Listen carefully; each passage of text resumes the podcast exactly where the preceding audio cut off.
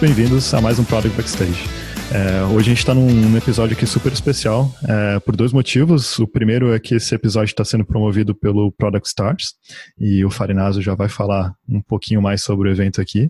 É, e está comigo, além do Rafael Farinazo, é, a Marcela Schlepfer, espero que eu tenha falado certo, é, e o Rodrigo Iannuzzi. Então, Farina, é, fala um pouquinho para a gente do Product Stars, o que, que é o evento, como é que vai ser, quando que vai ser. E seja muito bem-vindo ao Product Backstage. Legal, Spengler, obrigado pelo convite. É um prazer estar aqui com vocês. Uh, bom, o Product Stars é, ele surgiu no ano passado, em 2019. Foi um baita sucesso, cara. A gente previu 250 pessoas, deu sold out um dia antes, assim, a gente ficou super feliz já na primeira edição dando sold out. Né? Uh, e na edição desse ano a gente estava prevendo uma grande ampliação né, do, do, nosso evento, mas por conta desse cenário aí de pandemia, a gente acabou é, pivotando ele para 100% online. Né? E a gente manteve um, bastante da essência dele, né? Então ele é um, esse ano ele, ele é um evento curso, né? Então a gente é, pensou tanto no line-up quanto nos, nos, temas mesmo das talks, né, para que eles sejam sequenciais e para que eles cubram ali desde visão e estratégia do produto até rotina, lançamentos, né, é, enfim, passando por discovery, passando por uh, métricas né, e as talks com de 15 minutos, focando sempre em algum conteúdo acionável, né, então como a gente tem falado para todos os palestrantes, alguma coisa que os espectadores possam aplicar a partir do dia seguinte, assim, nas suas empresas, né, uh, e depois os palestrantes também se reúnem para painéis, né, que a gente vai fazer de perguntas e respostas. Então, acho que vai ser, vai ter muita inovação, assim, tanto de formato de evento quanto de formato das próprias palestras, dos painéis, a gente está bastante animado aí, né? Nosso, como, como, todo produteiro, a gente não vai deixar de fazer alguns experimentos, né? E, e claro que a gente torce para que todos eles deem certo, seja em aprendizado, seja em grandes entregas de valor. Dado o histórico de eventos aí que vocês produzem, tenho certeza que vai ser super bacana. E além de mim, que vou estar lá no evento, tanto a Marcela quanto o Iannuzzi vão estar lá também. É, e vai ter gente muito legal aí na, dando, dando talks lá no evento também, né? Sim, sim. É, posso, posso falar o nome de todo mundo aqui? Cara, só. Como, como diz o nome do evento, é só estrelas, tá? É, a gente tem. Cara, a gente tem a, a Anne da TransferWise, né? Os keynotes, né? Primeiro, a Anne Silva da TransferWise, ela é Senior PM de lá. Ela vai falar um pouco sobre escalar produtos globalmente. A gente tem o André Simões, que é co-founder e CPO da Passei Direto. A gente tem o Gabriel Costa, né? O mineiro, que é CMO da Singu, já teve aqui no podcast, certo? Uh, e a gente tem também ali na, no line-up de palestras, além de, das minhas é, maravilhosas companhias aqui nessa edição do Product Backstage, que são a Marcela, o Janus e o Spengler, a gente também tem o André Silveira, a, a Sâmia do Quinto Andar, o Felipe, da, Felipe Barbosa, né, da Vindi, a Isabela da Taps Games, a Iris da Easy Invest, e tem meu colega de trabalho ali, o Gabriel Verlich, que trabalha como GPM da Involves também. Né? Então, é, cada um trazendo bastante da sua experiência e coisas para a gente literalmente colocar em prática mesmo a partir já do, do dia seguinte do evento. A gente está bem confiante, tá? Né? Como eu falei, assim, tem experimentações, mas ninguém é maluco. Assim, a gente está bem confiante de que é uma, é uma grande entrega de valor para a comunidade, tá? E, e, adiciono aí também que a gente está fazendo, uh, está fazendo um compromisso público tá? de que na eventualidade do evento ter algum, algum lucro, qualquer lucro, de um centavo para cima, a gente vai doar integralmente esse lucro para a Fiocruz, né, para pesquisas relacionadas ali ao combate à Covid-19. Então, quanto mais rápido a gente chegar, seja numa cura, num medicamento, numa vacina, é, melhor, né, para a gente voltar à normalidade. Então, também a gente aproveitou esse momento, assim, cara, a gente quer entregar conteúdo de qualidade para a comunidade, por que não também reverter qualquer coisa que, que, que se some disso, né, financeiramente, uh, eh, para uma causa justa, uma causa nobre, uma causa que ajude todo mundo a, a voltar às vidas ao normal, né, quem sabe ajudar rapidamente a recuperar logo a economia, né, as pessoas é, voltarem às suas vidas como, como era antes, ou talvez até melhor. Animal. Bom, é, começando a rodada de apresentações aqui, para quem eventualmente não te conhece, Farina, pode se apresentar rapidinho para gente? Claro, cara. É, bom, a minha, minha formação é marketing, tá? É, me graduei há mais tempo do que eu, do que eu admitiria em público. eu trabalho com tecnologia desde 2010, mais ou menos, né? Então, vamos aí para 10 anos já trabalhando sempre é, em empresas digitais, né? Cheguei a trabalhar com projetos, produtos, né? Mas mais recentemente, acho que nos últimos cinco anos aí, o pessoal me conhece mais por ter ficado, por ter trabalhado bastante tempo ali, né, resultados digitais, né, até onde conheci o Spengler, onde conheci é, muita gente que, apesar de já ter saído de lá aí, tá, tá movimentando bastante a comunidade. É, e de lá eu vim trabalhar aqui na Involves. Hoje eu sou head de produto da Involves. Tem um produto é, que eu lidero ali com oito PMs no meu time e tem um outro produto que a gente está lançando também para o mercado recentemente. Né? E, cara, produto é a minha paixão, assim, né? É o que eu gosto de fazer, né? Além disso, também estou empreendendo, né? Então, é, eu sou da organização do Product Camp e do Product Stars, né? Com, junto com o Marcel Almeida. Então, o Product Camp, maior evento de produto da América Latina, a gente conseguiu ali no ano passado botar 1.400 pessoas, dois dias para falar de produto e o X Growth o dia inteiro. A gente conseguiu trazer a Melissa Perry, né? Enfim, pô, acho que deu uma boa movimentada na comunidade. É, acho que talvez uma das minhas maiores entregas de orgulho, uma das um dos maiores orgulhos da minha carreira ali, a entrega do Camp, né? E do Stars agora também, né? Então, bem bacana. E por último, também tem o OneAsk, né? Que é um, um, outro empreendimento ali, também empreendendo em software também, que é o nosso software que a gente usou, inclusive lançou no Camp, né? De perguntas e respostas. Então, cara, tô, tô sempre fazendo umas coisas legais aí. Animal, animal. É uma honra te ter aqui, cara. Grande deputado Farinazzo. Pô, valeu, cara. Obrigado. É, e agora passando para Marcela. Marcela, se tu pudesse apresentar e de novo seja bem-vinda. Muito obrigado por ter aceitado o convite também. Ah, legal. É, primeiro, obrigada também, Spengler e Farinazzo, pelo convite de estar aqui e no evento também. É, contando um pouquinho de mim, a minha formação é engenharia de produção, carioca, hoje expatriado em São Paulo. É, lá atrás, eu entrei na Cortex uh, logo depois de. um pouquinho antes de me formar. A Cortex era uma empresa, na época, ainda de, de serviços, então a gente fazia consultoria de inteligência de mercado e usava um software para ajudar a gente a entregar é, os nossos relatórios. E aí, de uns seis anos para cá, a gente percebeu que o software era o mais relevante, o que entregava mais valor, e a gente se tornou uma empresa de produto, né? Fizemos duas rodadas de captação e, e então eu fui formar o time de produto lá. É, agora, hoje em dia, depois de algumas revisões de visão, hoje em dia a gente se coloca numa posição né, de um Data Analytics para marketing e vendas, é, focado em dados locais é, aqui no Brasil, né, Brasil, Latam. E o time da Cortex são 150 pessoas, o time de produto está com 12 PMs e designers.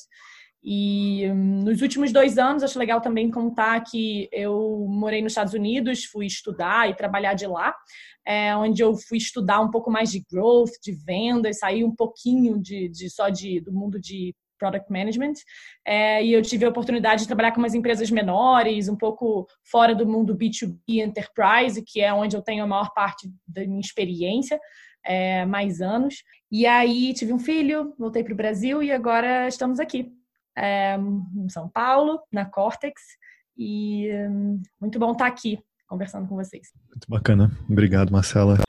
E agora passando para o Yanuse. Oi, Spengler. É, primeiro aí também obrigado pelo convite, é, tanto, tanto você, Spengler, quanto o Farinasa, para o podcast e para o evento.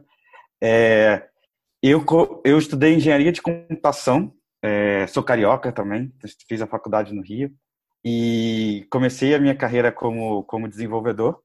E logo depois que eu me formei, eu tive uma startup que foi uma experiência ótima, mas que não deu certo. Mas foi um aprendizado muito legal para o resto da carreira. E depois disso, eu migrei mais para uma carreira de business, né? Então eu trabalhei um pouco mais de três anos num, num dos maiores bancos privados aí do, do país e depois disso, em 2011, eu fui pro fui fazer MBA em Berkeley, nos Estados Unidos. Então eu estudei por dois anos lá e quando eu estava voltando para o Brasil em 2013, estava na primeira leva de, de startups sendo investidas por fundos de venture capital e tal. E, e o meu interesse era voltar para uma delas. E eu conversei com o Viva Real, né, o, o site aplicativo de imóveis, e, e entrei lá. Foi, foram, trabalhei por três anos no Viva Real. Foi muito legal. Eu não entrei como produto lá, entrei como biz dev. É, depois eu mudei para marketing e por último eu fui produto. Então foi lá que eu fiz a, a, a, migração de carreira, digamos assim, e comecei a trabalhar como produto. E desde então eu tenho, tenho trabalhado na, na área de produto e hoje eu tô no Nubank é, há, há um pouquinho mais de um ano e eu sou o, o lead PM da, da Tribe de Customer Experience. Então, basicamente, a gente olha a jornada do cliente a partir do momento que ele tem alguma dúvida ou problema com, com o produto do Nubank.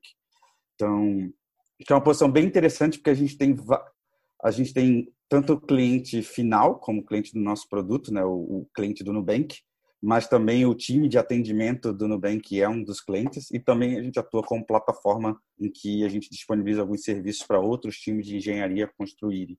Né? Acho que é isso. Prazer estar aqui. Animal. Eu que agradeço por ter aceitado o convite. É, acho que tenho a felicidade aí, como já trabalhei com Farinaz na RD durante um tempo, agora consegui trabalhar contigo no Nubank. É, mais uma vez, obrigado por ter aceitado o convite. Bom, é, Agora, para a gente dar segmento aqui é, nesse episódio, é, eu acho que outra novidade é que a gente vai falar de alguns assuntos diferentes. Então, esse episódio aqui teve a ajuda de uma série de pessoas que me ajudou, de certa forma, montar essa pauta. É, e a gente vai seguir basicamente os blocos de conteúdo que vão ter no Stars. Então, a gente vai falar sobre estratégia de produto, a gente vai falar sobre é, Product Analytics e a gente vai falar sobre rotina de um Product Manager, cada um no seu devido bloco. E, e o primeiro deles é Product Strategy. E, e eu vou começar com uma pergunta é, para vocês, que eu acho que vou aproveitar e pegar o gancho e o Yanuzi pode começar respondendo ela. É, que é com relação a quando vocês estão criando uma estratégia de produto, seja ele qual for, né? Quais são os principais fatores que vocês levam em consideração para criar essa estratégia? E eu pergunto isso porque eu acho que estratégia é uma coisa que boa parte das pessoas tem curiosidade, mas é meio difícil passar aqui uma receita de bolo de como criar estratégia de fato. É, então eu queria entender quais são as principais coisas que vocês levam em consideração quando vão criar uma estratégia de produto. Boa, é, esse tópico de, de estratégia de produto é, é, é, complexo mesmo. Acho que a forma como eu penso, assim, é, é tendo uma visão um pouco mais curto prazo e uma, uma longo prazo. Acho que quando a gente fala, assim, de longo prazo, ela está apoiada numa visão do seu produto, né, que você, que você estabeleceu e que, obviamente, você vai ter que validar ao longo do tempo, e a estratégia são as diferentes ações que a gente vai fazendo, o desenvolvimento que a gente vai fazendo em direção àquela, àquela visão, né? Mas eu também considero que tem uma parte um pouco mais de, de, de curto prazo, que eu acho que é muito impactado pela estratégia da empresa, né? Então, se você está num momento em que a empresa está focando mais em eficiência, por exemplo, você vai fazer uma estratégia, ou a estratégia de curto prazo vai ser mais voltada, basicamente, os seus OKRs do seu produto eles vão estar conectados com os OKRs da, da empresa, né?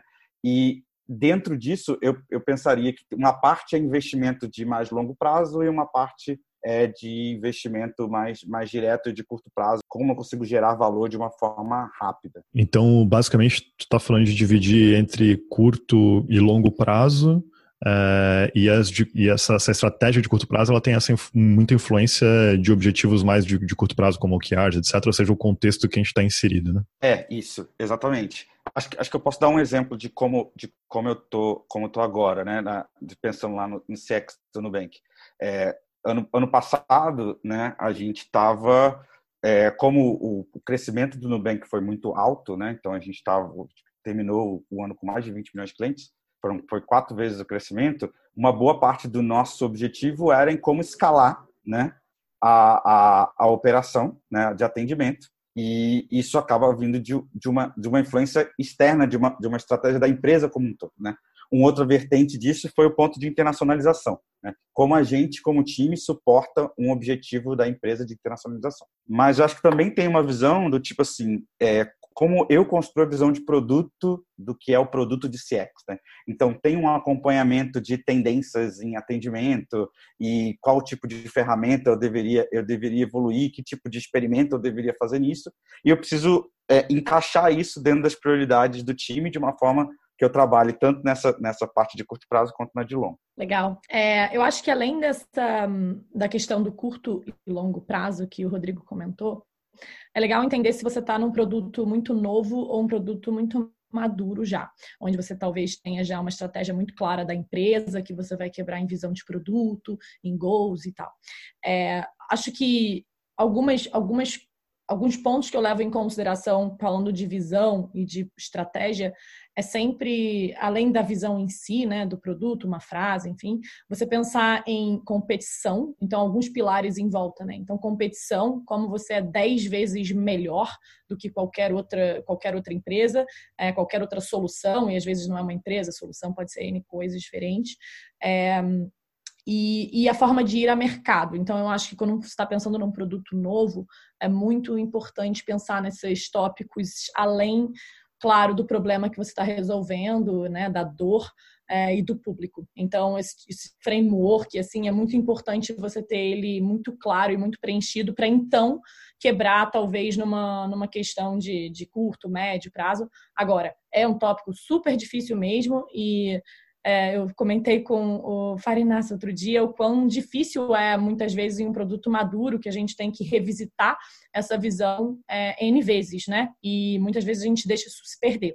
Dando um pouco de exemplo, onde, acho que saindo dessa teoria que eu falei aqui agora, é, na Cortex, como a gente mudou muito de visão, a gente teve rodadas de funding, saiu de serviço para produto, enfim, foi muito, é, é foi aconteceu da gente se desconectar muito com essa visão de longo prazo que o Rodrigo comentou.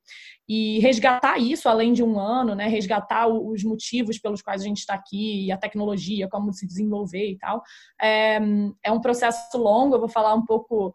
É, um pouco de forma prática, né? Algumas ações simples que você pode fazer naquela semana, naquele mês na, no, no evento, mas é legal você tentar revisitar com as pessoas que você de fato estão lá na empresa desde sempre, é, envolver alguns clientes nessa, nessa estratégia, é, para então você quebrar isso em goals menores, conectando com OKRs da empresa, enfim. É, mais ou menos assim que eu vejo. Então, curto, médio prazo, produtos maduros, novos. É, eu acho que é importante você saber aonde você está nisso e olhar esses pilares em volta para então definir. Né? E aí, como coloca isso no papel, é um outro capítulo, é, N formas, já isso é bem legal ver como cada, cada PM enxerga. É, não tem muita fórmula mágica, não, mas PPT, é, um Excel, tem muitos produtos aí, né? AHA, Product Boards, vários, várias formas de você tentar colocar isso no papel para transparecer para para a empresa. O AHA, o, o Farinazo adora o AHA. É, e já fazendo o gancho, Farina, é, como, é que, como é que é para ti essa construção de estratégia? Sim, famoso arraio, né? Por causa do, da URL deles lá. Cara, eu, eu, eu endosso totalmente, não vou, não vou chover molhado aqui, endosso totalmente. Assim, acho que essa questão da relação da visão de estratégia da empresa com a visão de estratégia do produto é essencial, né? Olhar para a concorrência, pensar no go-to-market. Tá? Uh, então, para não ser repetitivo, vou, vou, vou trazer alguns outros pontos também que eu acho que podem complementar legal. Assim. Uh, eu, eu, gosto muito da definição do, do Marty Kagan, né? Que ele fala que é uma sequência de product market fits, né? E, e vai muito do, das pessoas que estão montando a estratégia ali pensar qual, qual, é essa sequência, né? Se vai ser uma sequência de product market fit por região, né? Então a gente vai alcançar PMF primeiro no Brasil, depois em outro lugar, ou primeiro no Sudeste, depois em outro lugar, depois em outro lugar, né? Ou se vai ser por segmento, então primeiro para bens de consumo, depois para outro segmento, etc. É, ou por persona, enfim, né? De alguma maneira você tem que achar um critério e ter a sequência de product market fits ali, né? Eu acho que essa definição ajuda bastante, né? E, e cara, vou, vou falar de framework, vai, não dá para evitar. Tem dois que me ajudam muito, tá? É, um deles, eu não sei o nome, na verdade ele está no livro Playing to Win, né, que é o jogar para vencer. Ele fala de cinco componentes ali de uma boa estratégia. É, eu, eu, gosto muito dos, dos, três primeiros que me ajudam muito a pensar numa estratégia, que é a sua aspiração vencedora, né? Que ele fala o, o, com o que, que se parece vencer para você, né? É, onde jogar e como, e como ganhar, né? Então, acho que a gente tem que ter bastante clareza de saber responder essas perguntas, né? O que, que é, o que, que é uma vitória para o meu produto, né? O que, que significa vencer para o meu produto, onde eu quero estar, tá, né? Que vai muito da visão, né? É, onde que eu vou jogar, né? Em que campo que eu vou jogar, né? E como que eu vou ganhar, né? Ele fala de recursos também, processo, etc. É, e, e, a outra, outra ferramenta é que, cara, na minha, na minha base de marketing ali, eu sou fã da, da SWOT, tá? É, por mais clichê, por mais batido que seja ali dizer isso, É, eu acho que uma boa SWOT bem feita, cara, ela é um baita input, assim, para uma estratégia legal, tá? Então, você começar com uma análise macroambiental ali do ambiente político, econômico, social, tecnológico, ambiental, etc, né? É, e depois saber dividir muito bem o que, que é uma força, o que, que é uma fraqueza, né? Não é tirar da sua cabeça, cara, tem que ter um mínimo de validação, tem que ter um mínimo de evidência para saber se aquilo é uma força mesmo, se não é, né? É, saber dividir, às vezes a galera confunde, coloca oportunidade em força, força em oportunidade, cara, saber dividir o que, que é ambiente interno, o que, que é ambiente externo, né? É, enfim, uma, bem, uma SWOT bem feita, eu acho que dá uma boa base, tá? E, cara, pegar tudo isso e eu sou, eu sou fã de histórias, tá? Eu adoro histórias. Eu acho que é, é, você tem que saber condensar isso numa história para compartilhar com o time, né? Que é, o, que é o finalzinho ali do que a Marcela falou, né? É, depois de todo esse trabalho, aquilo tudo tem que parar de pé num storytelling que faça sentido, sabe? Tipo, é, cara, ó, a gente tem essa visão, então a gente está indo para esse caminho, vai fazer isso, depois isso, por causa desse motivo, por causa desse mercado, etc. Saber contar isso, né? Saber resumir isso, eu acho que é um trabalho de, de de todas as pessoas ali do time de produto, design, até dev também, enfim. É, todo mundo tem que estar com aquilo na ponta da língua, sabe? Animal. É, e já linkando com isso, eu acho que uma coisa em comum nas três respostas de vocês, de alguma forma, foi a questão de contexto. Né? Uh, então, tem essa questão de o que, que o curto prazo, o que está acontecendo nesse momento, e a Nuzi trouxe mais explicitamente a questão dos objetivos da empresa, como é que isso reflete nessa estratégia, etc., no curto prazo. Uh, esse contexto é super importante também para a gente definir essa estratégia. E daí, emendando na pergunta do Felipe, que foi uma das sugestões que a gente recebeu aqui, é, ele, ele fez um questionamento de, de como que esse momento que a gente está vivendo agora, de Covid, etc., é, como é que isso vai afetar é, a partir de agora, como é que as empresas pensam em estratégia de produto. É, e daí, Farenas, vou começar por ti. É, como é que tu vê isso? Como é que tu vê isso afetando né, isso, especificamente no Covid, enfim, essa situação toda que a gente está, com isolamento, etc.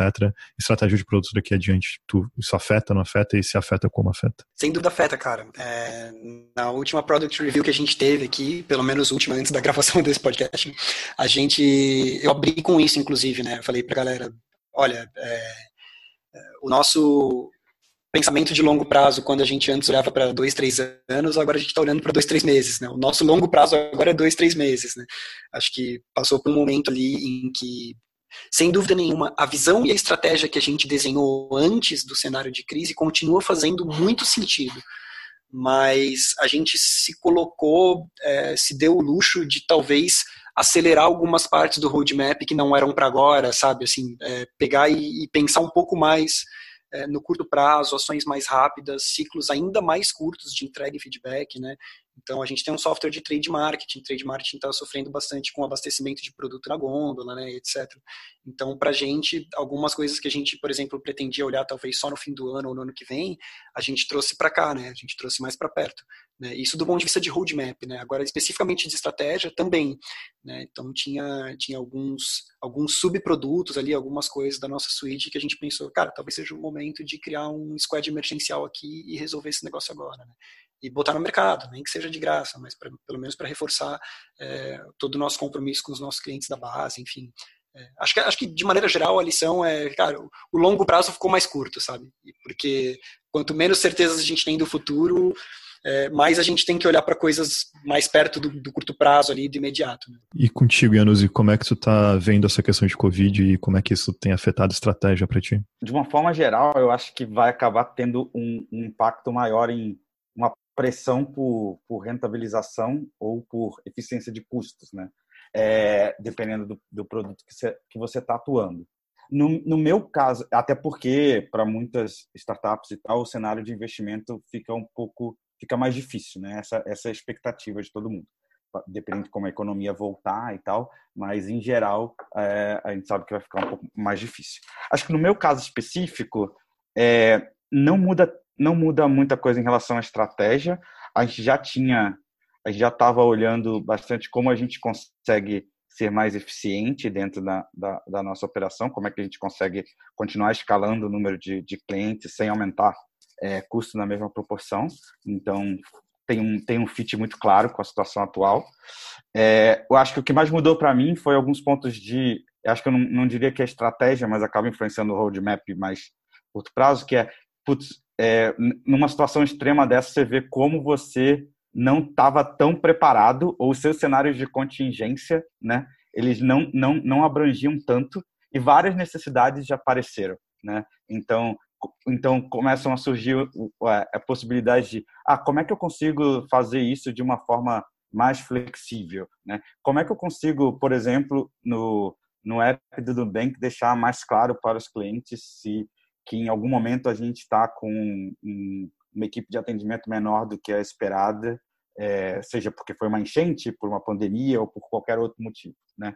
E, e até quando a gente fazia esses exercícios alguns meses atrás, acho que o cenário do Covid não, vamos botar no passado, acho que uma, algo no cenário do Covid nunca aparecia dentro da, dentro da nossa lista e acho que mesmo que aparecesse a gente não, não priorizaria, né? Mas acho que dado que passou o, essa situação é, ou que estamos nela, acho que faz sentido preparar para o futuro e deixar já é, algumas estratégias de contingência mais bem definidas ou, ou mais ou mais com uma cobertura maior. Bacana. E, e Marcela, é, tua visão sobre isso, é, como, como que o Covid afeta a estratégia daqui para frente? É, afetou bastante, eu acho que na linha do Farinaço, acho que a principal é não existe mais tão longo prazo, a gente passou a pensar esse mês, esse trimestre, esse ano. Mas acho que principalmente, acho que duas coisas eu queria ressaltar aqui. Uma é pensar que esse novo normal se tratando de um cenário onde eu tenho clientes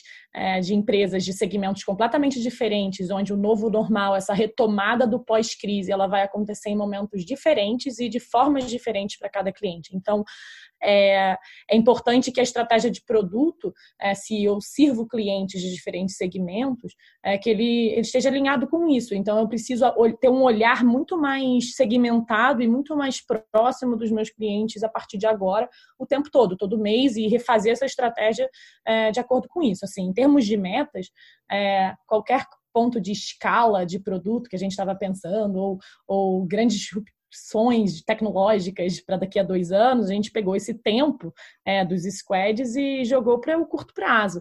Então, aqueles 20%, 30% para fazer coisas incríveis, é, que daqui a um ano vai ter algum impacto, a gente traz para a realidade, adia um pouco esses planos e, e, e refaz um roadmap, né, dá um ajusta um pouco o que a gente tinha planejado. Uma forma que eu achei interessante, a gente até demorou a fazer isso, sendo sincera, assim, acho que duas semanas depois a gente começou a, a, trabalhar de forma diferente. Então, repensar a estratégia e executar essa estratégia de uma forma diferente, eu acho importante falar aqui. É, executar de forma rápida. Então, é, um discovery que demorava mais tempo, um ciclo de uma semana, a gente faz em um dia. É, e eu acho que tem que ser mais ou menos assim para acompanhar os clientes. E aí, como que consegue isso? É uma dica que eu dou é usar o time de vendas, usar o seu time de, de atendimento. É, a gente liberou alguns formulários, algumas pesquisas muito simples para pedir para a nossa base inteira responder via os CS.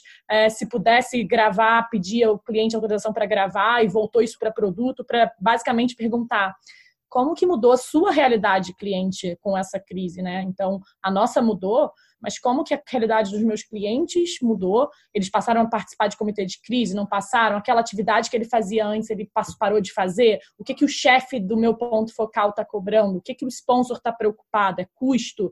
Ele, na verdade, está num segmento que está bombando? É... E aí, com essa resposta rápida e frequente, já que a realidade vai mudar, eu acho, o tempo todo, você vai refazendo a sua estratégia. Assim, você vai adaptando é, para não perder a sua essência, mas sendo realista com, né, com o mercado. E eu acho que através disso a gente até mudou a estratégia de go-to-market, tá? Nesse último mês a gente lançou produto com trial, sem vendas. Então a gente está testando um monte de coisa nova é, que eu achei legal, assim, que assim, isso, a crise ela permite você sair um pouco ali do, do modo padrão né, de, de trabalho e então ser mais veloz, testar coisa nova, eu acho que é o momento para isso também. É, se, se, eu puder completar, inclusive, sobre isso, é, acho que é o terror do time de engenharia. Né, o PM chegar na, abrir a call ali e falar, galera, a gente vai fazer isso aqui em um dia, né? Cara, o pessoal vai ficar maluco, né? Então, mas, mas é legal, cara, é gostoso, assim, tipo, é gostoso ver como a galera do time de engenharia é, embarca nessa, né? É, como a Marcela falou, pô, vamos fazer um dia. Não quer dizer que eu estou pedindo para apressar, para fazer gambiarra, para nada, mas é envolver a galera de bens, envolver a galera de CS, passar formulário, resolver coisa na mão. É, é, é, é as coisas que, como PM, assim, tipo, é uma coisa que eu gosto muito de fazer, sabe?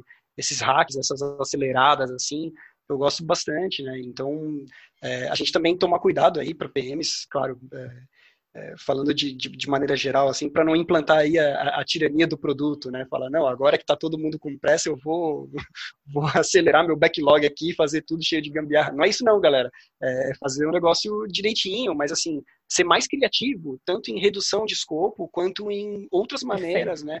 De adquirir certezas que tu não, tinha, que tu não conseguia né, que, que, antes tu não tinha pensado em como adquirir tão rápido. Né? É, não, não é um contraponto, tá, Marcelo? Tenho certeza que tu pensa assim também, mas é que eu lembrei, acho que, acho que é legal deixar claro isso pro público, assim, né? Tipo, não é gambiarra, galera. Ou se for, é com consciência, né? Mas não é para deixar o time de engenharia desesperado, não, gente.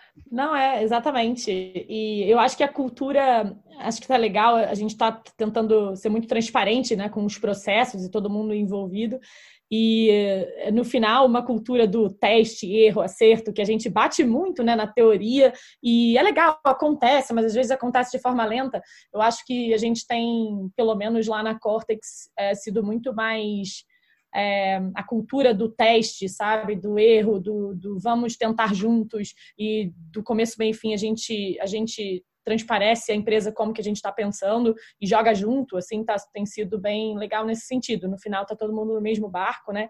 E a transparência de metas e toda da estratégia, acho que é um ponto legal também para complementar, né? Se você refaz a estratégia, comunica. E aí comunica com, com justificativa. É, bota todo mundo na sala, enfim, ouve pergunta. E aí isso, isso funciona bastante nesse momento. Animal. É, eu acho que para mim ainda é bem, bem nebuloso ainda. Acho que como tudo isso vai, vai ser afetado, né, estratégia do produto, etc. E várias outras coisas que a gente tem desenhado aí é, com relação à situação atual que a gente está vivendo. É, mas uma coisa que eu tenho certeza é que potencialmente tudo que a gente pensou é, antes de março está errado, né? Acho que essa questão do contexto é super importante para quando a gente está. É, é, o Januzzi frisou isso um pouco na fala dele, mas acho que é super importante para a gente é, pensar em como montar uma estratégia de produto e o nosso contexto mudou completamente. Né? É, então, várias das premissas que a gente tinha assumido antes pode ser que hoje não sejam mais verdades e a gente precisa revisar isso porque pode ser que é, é, o que a gente tinha definido anteriormente já não é mais válido hoje. Bacana. É, bom, agora a gente vai entrar no próximo bloco aqui, que é de Product Analytics.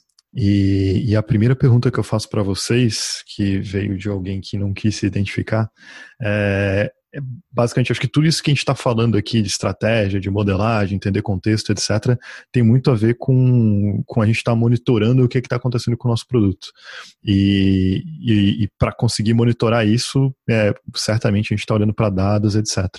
E na opinião de vocês, é, quais são os principais indicadores que um PM deveria estar tá monitorando com, com, com atenção é, consistentemente? Legal. É, essa pergunta de métricas, normalmente, o que eu falo é que depende de alguns fatores, né? É, no final, tudo, tudo vai ser. No final de tudo, você tem que buscar uma métrica que mostre o valor extraído pelo seu cliente, né? O valor entregue. É, às vezes, uma e somente uma é muito difícil, então achei ótima a pergunta que fala de algumas. E aí, para encontrar essas algumas, é, acho que para quem está ouvindo aqui, talvez tenha vários perfis, é, acho que é legal pensar em, é, em etapa de jornada que você está cuidando como PM, é, o seu nível de, de, global de produto, né? Você está olhando um produto inteiro, você está olhando só um pedacinho dele. Em que etapa de empresa você está, de cultura de produto também. É, tem um artigo muito bom do Fadinas falando sobre métricas é, sem ser tão de, de negócios, de business, falando de velocidade de squads e de é, entrega de valor. Então, justamente, você tem que pensar também na maturidade do time, o que, que você está buscando desenvolver naquele momento. É, e, e aí, para isso, assim, de forma geral, é claro que depende do business. Então, em resumo, é, alguma métrica que te te fala sobre uso. É, o que eu uso hoje em dia é uma métrica de stickness que fala de DAO sobre MAU, que é Daily Active Users sobre Monthly Active Users, e aí você tem que definir o Active. É, uma métrica de satisfação dos seus clientes ou de recomendação. Eu uso muito o NPS, é, linkado na ferramenta, recebendo no Slack. Eu acho que isso foi um grande salto quando a gente conseguiu fazer, finalmente. É, e isso diz bastante sobre, sobre como está a saúde do seu cliente, né, olhando em cima. É, falando alguma coisa de vendas, é muito importante você olhar conversões e a, a, o aceite né, do, do vendas e expansão do seu produto.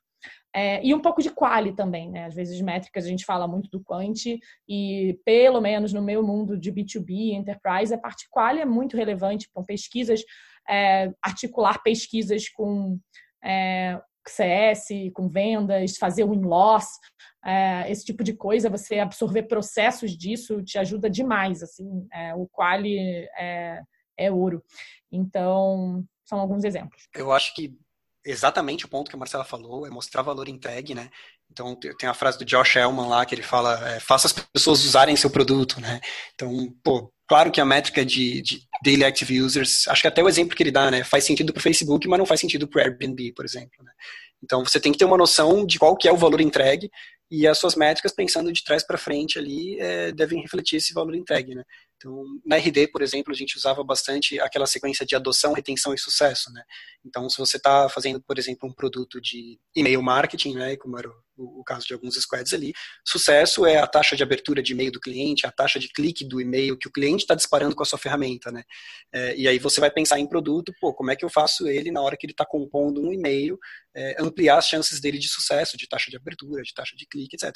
Aí de trás para frente, né? Pensando em retenção, qual é o volume ideal, né, de, de e-mail marketing que ele deveria mandar por semana ou por mês, enfim, ou por dia, espero que não, né? Mas, é, e adoção, né? Primeiro uso, o que está levando a pessoa ao primeiro uso e tal.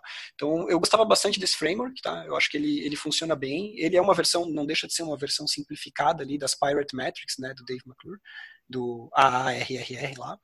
Uh, no fim, a gente usava adoção, retenção e sucesso. Alguns squads usavam frequência né, de uso. Né. Na Involves, a gente está estruturando isso ainda. Tá? Eu, eu, eu, gosto bastante da ideia, particularmente, mas o que eu vou falar não está implantado ainda, de amplitude e profundidade. Tá? Então, no caso de um produto como o nosso, que é extremamente horizontal, né? pensar em amplitude faz bastante sentido, que é o uso de várias features, né? sejam elas principais ou secundárias. Então, vamos supor, o seu produto ali você identifica que para uma jornada de entrega de valor de ponta a ponta tem aquelas quatro ou cinco features que são principais, é, o ideal é que um percentual grande da sua base esteja usando todas as quatro na frequência certa, né? na frequência mínima necessária. Né? Então, você vai olhar para amplitude, vai olhar amplitude também nas features secundárias, etc. E acho que profundidade é você olhar fazer uma análise vertical, né? Pegar aquela funcionalidade e pegar é, se ela está sendo usada com casos de uso mais específicos, né? Se o cliente está aprofundando no uso ou se ele está usando ali o básico, né? É, e pegar também, obviamente, frequência, por exemplo, né? Então, ah, esse cara ele pega essa feature aqui, não só ele usa com, com bastante frequência, como ele explora vários detalhes da funcionalidade e tal. Então, acho que é um, é um para o nosso produto é algo que eu acho que está fazendo sentido, mas que provavelmente quando eu for implementar eu vou descobrir bastante coisa nova aí, né? Aí eu, quem sabe, escrevo um artigo aí e conto para vocês. mas acho que eu gosto bastante disso, cara, amplitude e profundidade, né? E esse frameworkzinho que a gente usava ali, adoção, retenção e sucesso. Nossa, eu, eu acho que depende bastante mesmo da situação que está seu produto, que foi o que a Marcela falou no, no começo. É, para um produto novo, a, a, forma como eu divido, e até a gente utilizava isso na Cato, onde, onde eu trabalhei antes de vir para o Nubank, é, tipo, validar um produto novo significa validar a proposta de valor e a entrega do valor. Então, a proposta de valor está bem relacionado com, com aquisição, né? Como quantas pessoas estão passaram a usar seu produto ou contrataram o produto se ele já for pago logo de cara. E a entrega de valor é principalmente você pode olhar por um lado quanto o percentual que ficou satisfeito com aquilo, ou fazer a pesquisa de product market fit, né? Tem, tem a famosa do Sean Ellis, do, da, do quanto você ficaria desapontado se o produto deixasse de existir. É, pegando um pouco mais da, da minha realidade hoje, é, dentro de um time de, de Customer Experience, e eu, eu olho para as métricas um pouco além do produto, e aí depois as métricas do produto elas vão meio que subsidiar as outras métricas, né? Ou elas vão ser input para as outras métricas. E acho que no meu caso acabo olhando bastante para eficiência e satisfação, né? Acho que esse é um é um equilíbrio de um time de, de customer, de customer uh, a gente chama no Nubank de customer excellence, acho que mais chamado no, no mercado de customer experience, customer success. É, basicamente, o ideal seria fazer algo que a gente consiga mexer em eficiência e satisfação ao mesmo tempo, né? Então, é, e aí tem algumas coisas relacionadas a isso. E aí você define, a gente define o que é uma métrica de satisfação, o que é uma métrica de eficiência e pensa nas métricas que, que acabam compondo ela. E aí você vai chegar numa métrica é, do produto que está relacionada ao tempo em que uma pessoa acha um tópico dentro da, da FAQ do Nubank. Né? Isso é uma métrica ali que ela está compondo dentro de, de percentual de pessoas que conseguem resolver o problema dela de forma satisfatória dentro de um FAQ, que aí se conecta com satisfação e eficiência lá em si. Mas é só queria dar um, dar um exemplo é, mais real do, do, do, meu mundo hoje. E, já pegando o gancho aí também para a próxima pergunta, é, também foi, foi de alguém que não quis se identificar aqui, mas eu achei a pergunta interessante e acho que é uma provocação é, que, que, que, vale a pena a gente discutir. Mas a pergunta que foi feita foi como é que a gente leva é, métricas de produto para a empresa é, quando a empresa só tem cultura de analisar métricas de negócio? É, eu achei isso interessante particularmente porque eu acho que o nosso papel como PM é sempre impactar negócio de fato. Mas eu entendo que, que às vezes a métrica de negócio ela está distante demais do produto é, para eu conseguir de fato medir isso e ser acionável de alguma forma, né? Ela pode, pode ser uma tal da, da lagging metric, né? Que demora para acionar. Então, não sei se vocês já passaram por essa situação de eventualmente ter culturalmente na empresa é, é uma questão de só olhar para a métrica de negócio e não olhar para produto? É, se sim, é, é, como que vocês fizeram para eventualmente trazer algumas métricas de produto para esse contexto? E se não, como é que vocês fariam isso hipoteticamente? Eu vou começar aqui pelo Yanuzi. Cara, essa pergunta é, é bem legal e eu já passei por essa situação sim. Eu acho que o, o, o, mais, é, o mais comum nesse caso é ah, qual a métrica importante do produto? Beleza, a receita que ele gera, né? É, eu acho que quando a gente pensa métrica de negócio e, e empresas é, com menos cultura de produto, acho que isso, aconte isso acontece. Putz, quem já leu algo sobre o North Star Metric e tal vai ver que putz, receita é um é super um lag indicator, né? Como como como o Spenger falou, né? E aí, para mim, a, a forma de fazer isso é você conseguir criar conexão entre o seu, a, a sua métrica de produto e a métrica de negócio. Porque assim, você vai falar, ah, não, mas eu vou trabalhar para que o cliente é, use mais o produto e eu sei que usando mais o produto, o churn vai cair e, consequentemente, a receita vai subir, né? Acho que, putz, na nossa cabeça, acho que na cabeça dos PMs que estão ouvindo aqui, a gente também faz total sentido. Eu acho que para quem não tem, ou para uma empresa que não tem essa cultura tão bem estabelecida, você vai ter que mostrar, né? Você vai ter que mostrar números que esse comportamento realmente acontece, né? Que os clientes com maior uso vão vão vão vai diminuir o churn, aí beleza, diminuindo o churn, obviamente a receita a receita fica maior. Eu acho que a, a você vai ter que criar todo o embasamento analítico para provar que a métrica que você está focando realmente interfere na métrica final de negócio, senão ela vai ser sempre ela vai ser sempre discutida ou vai ser sempre desafiada. Putz, mas será que isso realmente está fazendo está fazendo impacto na, na métrica final. Então, é, para mim, o caminho é criar esse racional. E aí, obviamente, se a empresa não for, acho que acontece, no meu caso, era, era mais ou menos assim, a empresa não tinha uma cultura de produto ainda suporte, mas tinha uma cultura analítica bem forte. Então, você mostrando essa, é, essa ligação entre as duas métricas, automaticamente estava, estava validado e compreendido. É, vou complementar, mas eu confesso que eu nunca tinha pensado nisso de forma tão estruturada antes dessa pergunta. E acho que, que duas coisas a gente, de alguma forma, faz para endereçar esse ponto. Uma muito simples, é, que é dentro do onboarding padrão da empresa, é, colocar quais são as métricas de produto que a gente considera relevantes e explicá-las. É, e eu mesma faço esse onboarding com todos os novos funcionários, isso fica um material depois. Então, pode ser uma uma coisa simples, né, que a gente já faz para dar um pontapé inicial. E aí na vida vida real, né, na, de semana a semana, essa correlação ela é muito importante. E aí uma forma que eu tenho testado trabalhar, é, eu tenho reuniões quinzenais, é, enfim, os PMs de, de cada squad têm reuniões quinzenais com os CSs daquele tipo de problema que ele resolve, tá? Os PMs na Cortex são divididos por business, assim, problem scopes, e não por etapa de jornada e tal. E aí, enfim, nessas reuniões, além da gente olhar NPS, olhar algumas, uh, enfim, últimas pesquisas e alguns pontos de cliente, roadmap, a gente tem tentado explorar é, como que está o uso, como que estão as métricas de produto daquele cliente que a gente está com risco churn. Ou antes, né, para a gente ir aprendendo junto com o time de CS, é, quais são as métricas que melhor explicam aquele cenário para a gente aprender para tentar não ser lagging né, no, no futuro. Então, é, a, assim, a cada cliente olhando de uma forma mais é, individual mesmo. E aí o que tem sido interessante é que agora eu já vi casos de CS trazendo isso espontaneamente, porque eu tenho lá os painéis, né, com, com as métricas de produto, e aí o CS vai lá, filtra alguma coisa interessante de valor entregue ou de uso, e aí traz uso de, de e-mails, abriu, não abriu, enfim. É, e aí ele traz, tem pedido, poxa, automatiza aquela métrica, tem sido legal ver.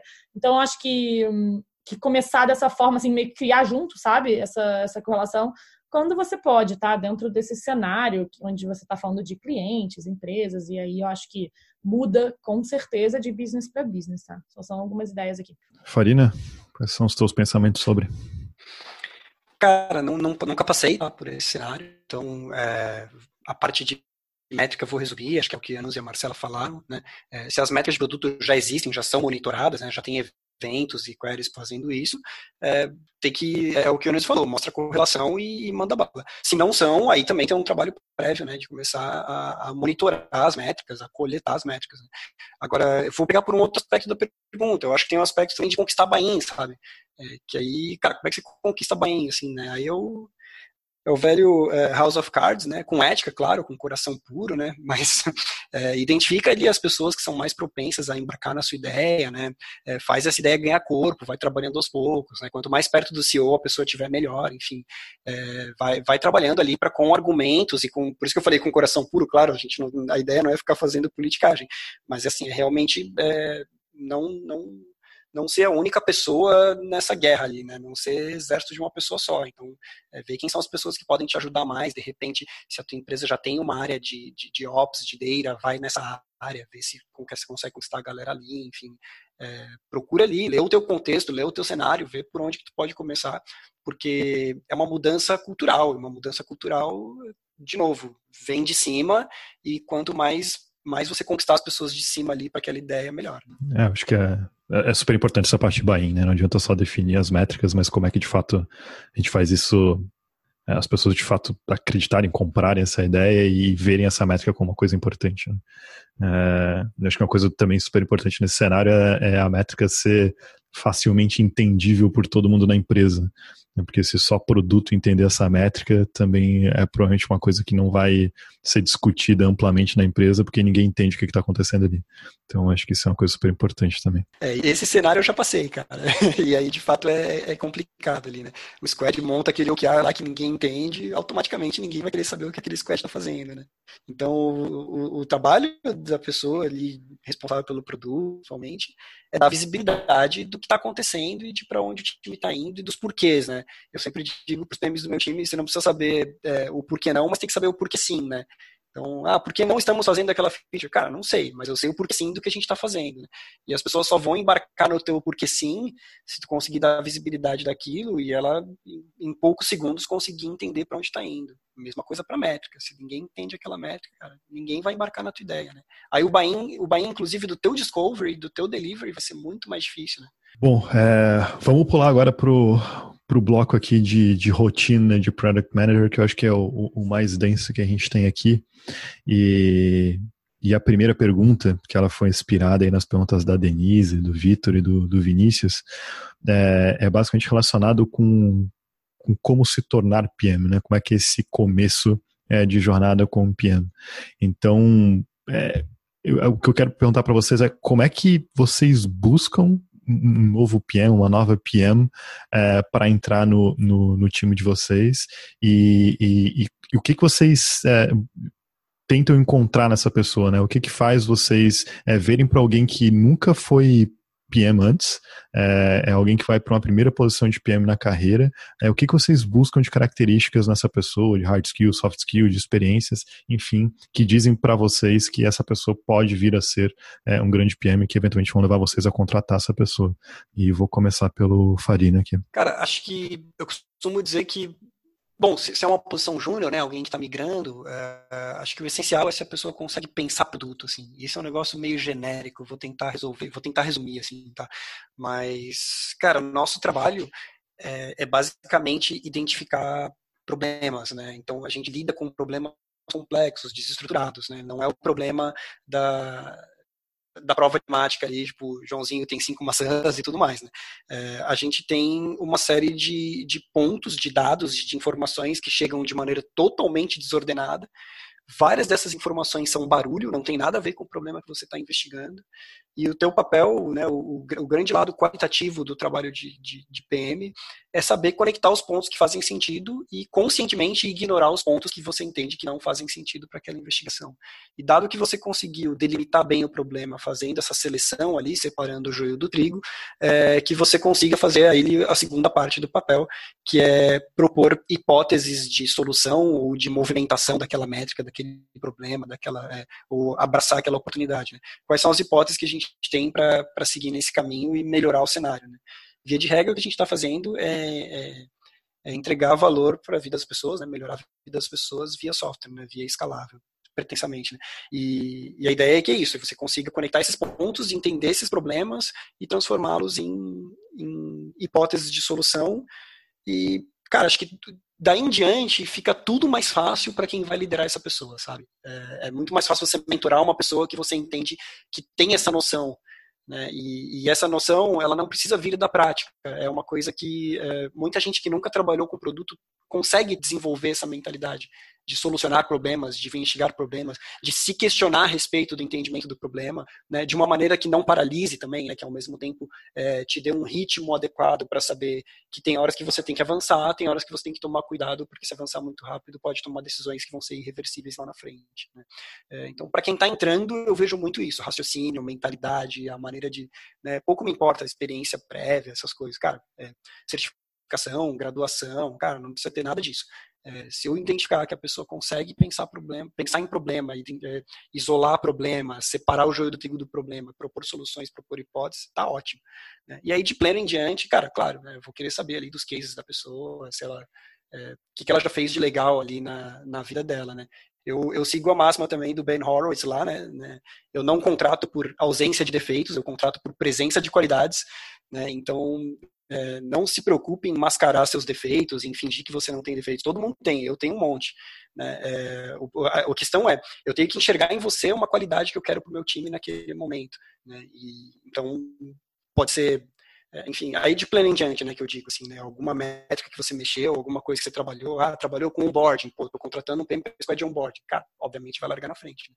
Mas acho que de júnior é o que eu, é o que eu resumi ali. Eu, eu gostei do, da forma como o Farinazo falou do pensar produto, é, acho que eu não tinha pensado dessa forma ainda, mas é, achei bem legal. Eu acho que dessa parte do, de um pensamento organizado, para mim, o maior, a maior parte é, cara, conseguir diferenciar problema de solução e trabalhar é, na identificação do problema. E óbvio que, sei lá, durante a entrevista, o case, você vai ter que fazer algum algum tipo de trabalho para conseguir chegar nisso e conseguir avaliar, mas acho que uma boa parte do papel de, de um PM é conseguir identificar bem os problemas para que aí sim a gente consiga propor soluções legais, né?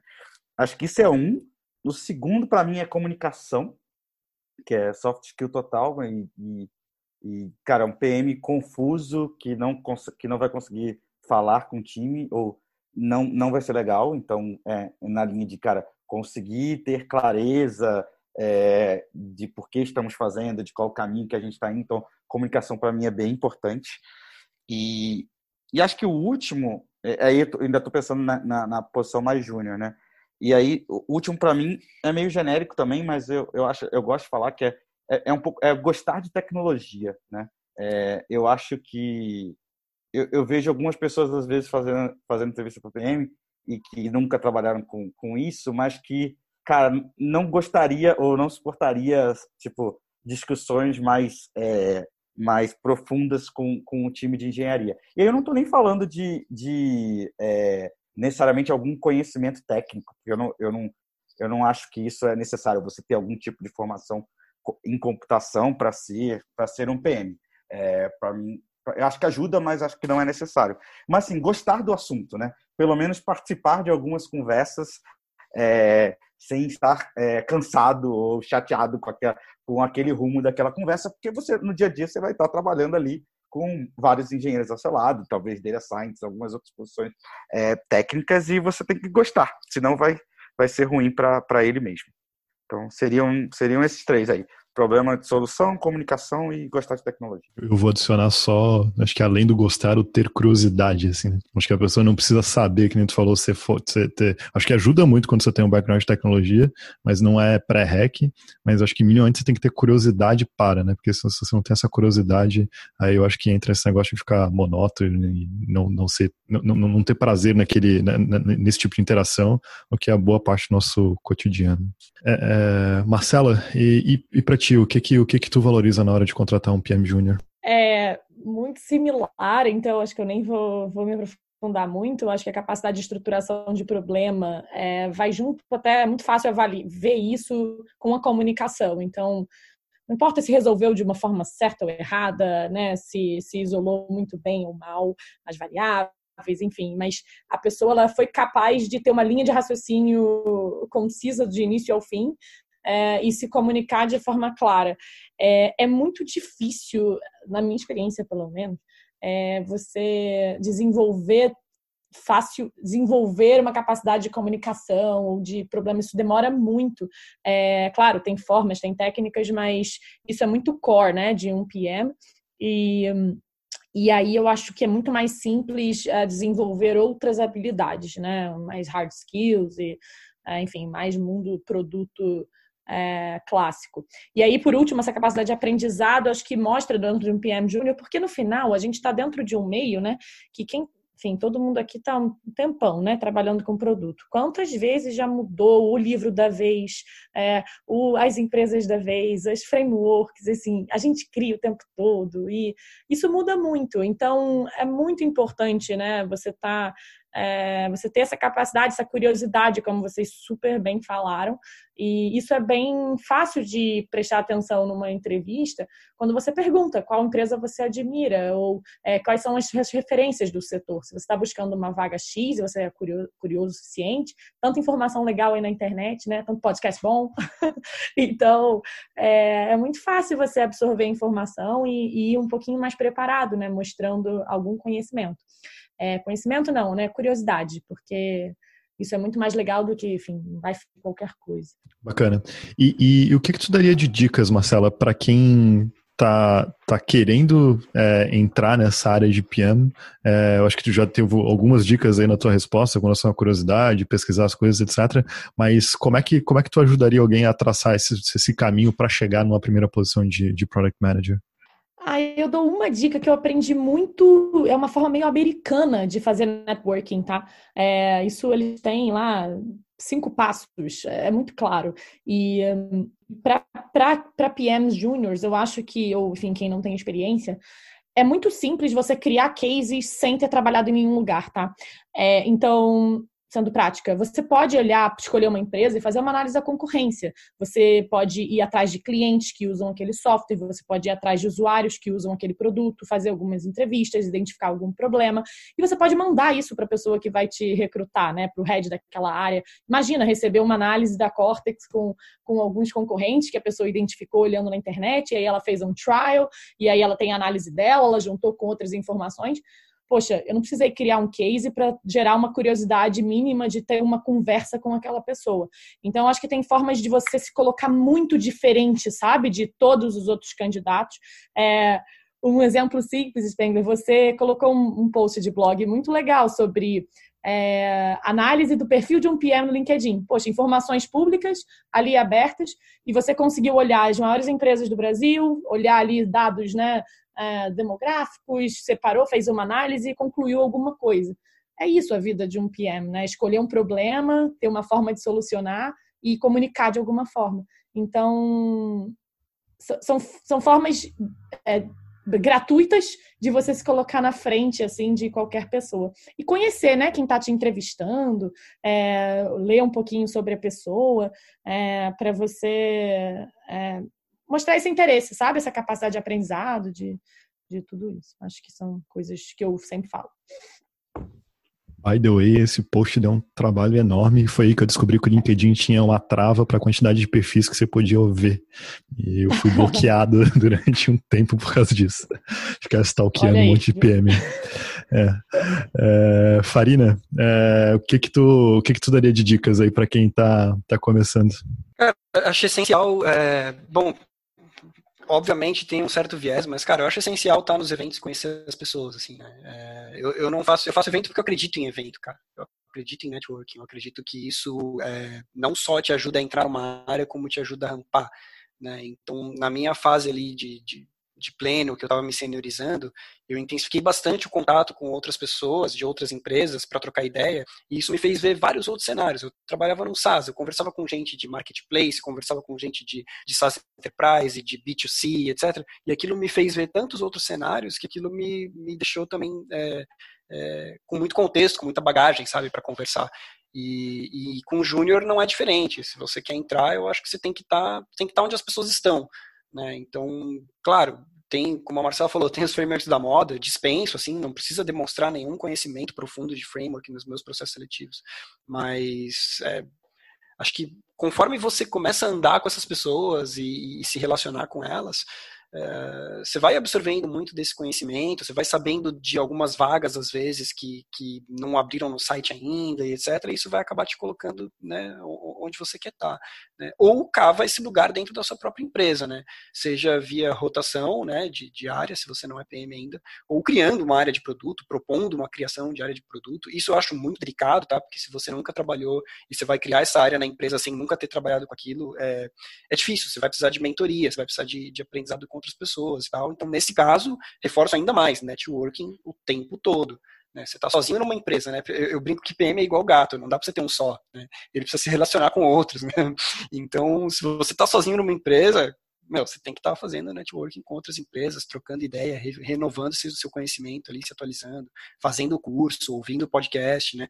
É, não, não precisa ter ansiedade de, tipo, nossa, eu preciso consumir todo o conteúdo do universo, mas assim, é, separa um tempo, né? Organiza a sua vida, da mesma maneira que, que, eu vou, que eu vou querer que você organize um squad ali e a parte do produto que está sob sua responsabilidade. Quero ver se você consegue organizar a sua vida também para estudar e, e, crescer, né? Reserva um tempo, reserva uma parte ali da sua vida para networking, para consumo de conteúdo, etc. Que, que isso vai te, vai te abrindo muitas portas, né? E, e bom, mesmo as pessoas que são mais é, introvertidas né, e, e, envergonhadas, como é o meu caso, muita gente não acredita, mas eu sou super introvertido e, e, e bastante tímido, assim. É, Mentira. Eu acho que Cara, é verdade, assim, tipo, é verdade. Eu, eu, eu sou o último a falar na, nas festas, assim, né? É que olhando para uma tela de computador é muito mais fácil, né? Falar, assim. Né? É, mas eu acho que mesmo para pessoas com esse perfil, assim, em algum momento tu vai ter que se jogar na arena como PM, sabe? Tu vai apresentar um product review, tu vai conquistar um buy-in, tu vai ter que... Então, assim, é, acha o teu jeito né, pessoal, sem forçar barra, sem, sem, sem ser artificial, mas acha o teu jeito de se comunicar e de se relacionar com as pessoas, porque boa parte do trabalho de produto é relacionamento. Ah, é muito, muito bom, e se eu puder complementar, eu acho que essa questão de networking, que eu acabei esquecendo de falar, é, é gerar valor, sabe, nas conexões. Então, não só agradecer, mas, poxa, o Farinas falou sobre esse framework que ele está tentando implantar lá na Involves. Eu li um artigo muito legal, deixa eu mandar para ele, será que ele se interessa? Deixa eu mandar no LinkedIn esse artigo muito bom. Então, você captar captar né, as informações que você trocou e, e, guardar isso numa caixinha e tentar fazer um follow-up ao longo do tempo ou ir gerando valor aos poucos, né? É, você não está lá só sugando de pessoas experientes, você está trocando. É, não importa se você é júnior, sênior, pleno, head, um CPO, é, todo mundo pode aprender com todo mundo. Então, é, fica com essa, essa sirene aí ligada é, para trocar de forma gerando valor, né? Pensando na pessoa do outro lado. Eu, eu acho que essa o, o Farinazzo falou um pouco mais o, o ponto de, de buscar dentro da sua própria empresa. Eu acho que é um caminho muito bom, assim, porque óbvio, se a, se a pessoa já estiver trabalhando em uma empresa que tenha PMs, né? Eu acho que se aproximar deles e trocar ideia é algo que, sei lá, pelo que eu vejo, a maioria dos PMs estaria super bem disposto a compartilhar, a direcionar alguns conteúdos e tal. E, e de repente, uma mudança para você, é, na verdade, quando é uma variável a menos, né? Você mudar para PM dentro da sua própria empresa, é, muitas vezes tende a ser mais fácil do que você mudar para ser PM em uma outra empresa, em um mercado totalmente diferente e tal. É, acabou sendo até o meu caso, pessoal, né? Eu estava trabalhando com marketing, eu era bem próximo do time de produto, e aí, em um certo momento, eu acabei migrando é, para produto. Eu acho que, na, na, talvez seja um pouco, pouco bias por causa da minha própria trajetória, mas eu acho que é um caminho é, bom e, e, e talvez seja um dos mais fáceis. Eu já fiz isso depois do outro lado, né, contratando pessoas que eram de outras áreas da empresa e e acho que todo o contexto que a pessoa tem da empresa, do mercado, dos clientes, já ajuda muito para fazer uma transição mais rápida. Super concordo. Acho que a gente fez muito isso na, na RD também. É, acho que o Farinazo vai com certeza lembrar, mas a gente fez muito rotation lá dentro e, e, deram super certo, assim. Eu acho que é justamente por esse motivo que tu trouxe de é, é, as pessoas já vêm com contexto, né? elas já conhecem o produto, já conhecem a empresa, já tem histórico, é uma variável a menos para essa pessoa aprender, é, mas é claro que eu acho que depende é, é, é, de um esforço dessas pessoas também estarem estudando sobre produto e etc. antes, ter alguma coisa, e eu não acho que precisa ser expert em produto, mas pelo menos mostrar de novo interesse e curiosidade nisso. É, e tem várias formas de, como a Marcela falou também, é, é, de mesmo que informalmente você participar desse processo, né? Então, se você é CS, é vendas, é, seja lá o que for, todas as pessoas fazem parte do processo de construção de um produto e eu acho que tem várias oportunidades as pessoas se encostarem no time de produto ali e se fazerem presente de alguma forma, aprender como é que o negócio funciona e quando surgir uma oportunidade, eventualmente fazer essa migração. Perfeito. Como o Spengler falou, tivemos várias vários é, pessoas fizeram isso muito bem, né? E, e, queria acrescentar um negócio também que eu, que eu tinha esquecido de falar, que é a questão das mentorias, né? Então, mesmo dentro da empresa, então às vezes está em CS, implantação, vendas, e você quer virar produto, é, vê se tem alguém, alguém de produto na sua empresa que queira te dar uma mentoria ali, de repente semanal, uma horinha semanal, é, te ajudar a construir um projeto, construir um discovery de alguma coisa que vai gerar valor para a empresa. É, enfim, cava seu espaço, sabe? Cava sua vaga, porque acho que isso também é uma, é uma habilidade interessante para uma pessoa de produto, né? Saber, saber cavar um espaço, saber conquistar o lugar à mesa, sabe? Saber é, chegar, como a Marcela falou, entregando valor, né? Não é assim, eu quero meu lugar à mesa porque eu acho que eu tenho que estar à mesa. Né? Não, cara, ó, tô, eu quero meu lugar à mesa e isso é o que eu vou trazer à mesa para discussão. Esse é o valor que eu vou agregar quando vocês me incluírem nas reuniões, sabe? E, e fazendo isso, muitas vezes é natural, muitas vezes você não precisa nem esperar um processo seletivo interno ali alguém de produto já vai olhar, vai falar, cara, vamos puxar aquela pessoa ali que ela, que ela tá mandando bem. Né? Perfeito. É, eu acho que quando você está falando de investimento é, em empresas, né, tem uma, uma frase que eu não sei de quem é, mas é uma dica que é quando você quer dinheiro, você pede conselho. Né, e quando você quer conselho, você pede dinheiro. É, porque quando você vai lá pedir o dinheiro, a pessoa vai começar a dizer o porquê que ela não, não, não vai te dar aquele dinheiro e vai acabar te dando os conselhos de como chegar naquele dinheiro. Né? E se você pedir conselho, é, a, a, chance daquela pessoa ao longo do tempo se apaixonar lá pela ideia que ela está construindo junto contigo e eventualmente te dar aquele dinheiro no futuro é, é, acaba sendo grande. Então, um, que na verdade é a base de você criar um relacionamento, que foi um pouco que a Marcela falou. E para mim, eu acho que para PM, para vaga, é a mesma, a mesma analogia. Né? Então, você quer ir para a área de produto, não chega lá pedindo vaga, né? Vai, vai pedindo dicas, vai pedindo essas mentorias que a Farina falou, etc, etc, que é, é, todo mundo gosta de ajudar e eventualmente você vai vendo o brilho no olho daquela pessoa, vendo o interesse, etc, etc, e, e você vai ajudando até que eventualmente surge uma, uma vaga. Aí. Eu, eu vou pular o Farina aqui, porque ele já meio que respondeu isso logo no comecinho da, da, da pergunta, mas principalmente para o Yanus e para a Marcela, eu vou começar é, é, com a Marcela aqui, mas a gente falou de PM júniores. No caso de PM sêniores, Marcela, o que que tu busca nesses, nessas pessoas quando, quando tu olha o perfil, quando tu faz uma entrevista? É, é, o, o, que que te chama atenção num, num PM quando tu está tendo que contratar alguém mais sênior? Para sênior, é um conhecimento de business mercado é, muito forte para mim. É, e isso, além de tudo né, que a gente falou, claro, É, mas isso se dá muito através, para mim, é muito fácil ver quando eu dou espaço para perguntas sobre a empresa, sobre a área. E, e pra, quanto mais sênior para mim é o cargo, mais espaço eu quero dar para as pessoas perguntarem. Eu acho que é onde a gente vai construindo, eu vou fazendo menos roteiro de entrevista e mais espaço aberto.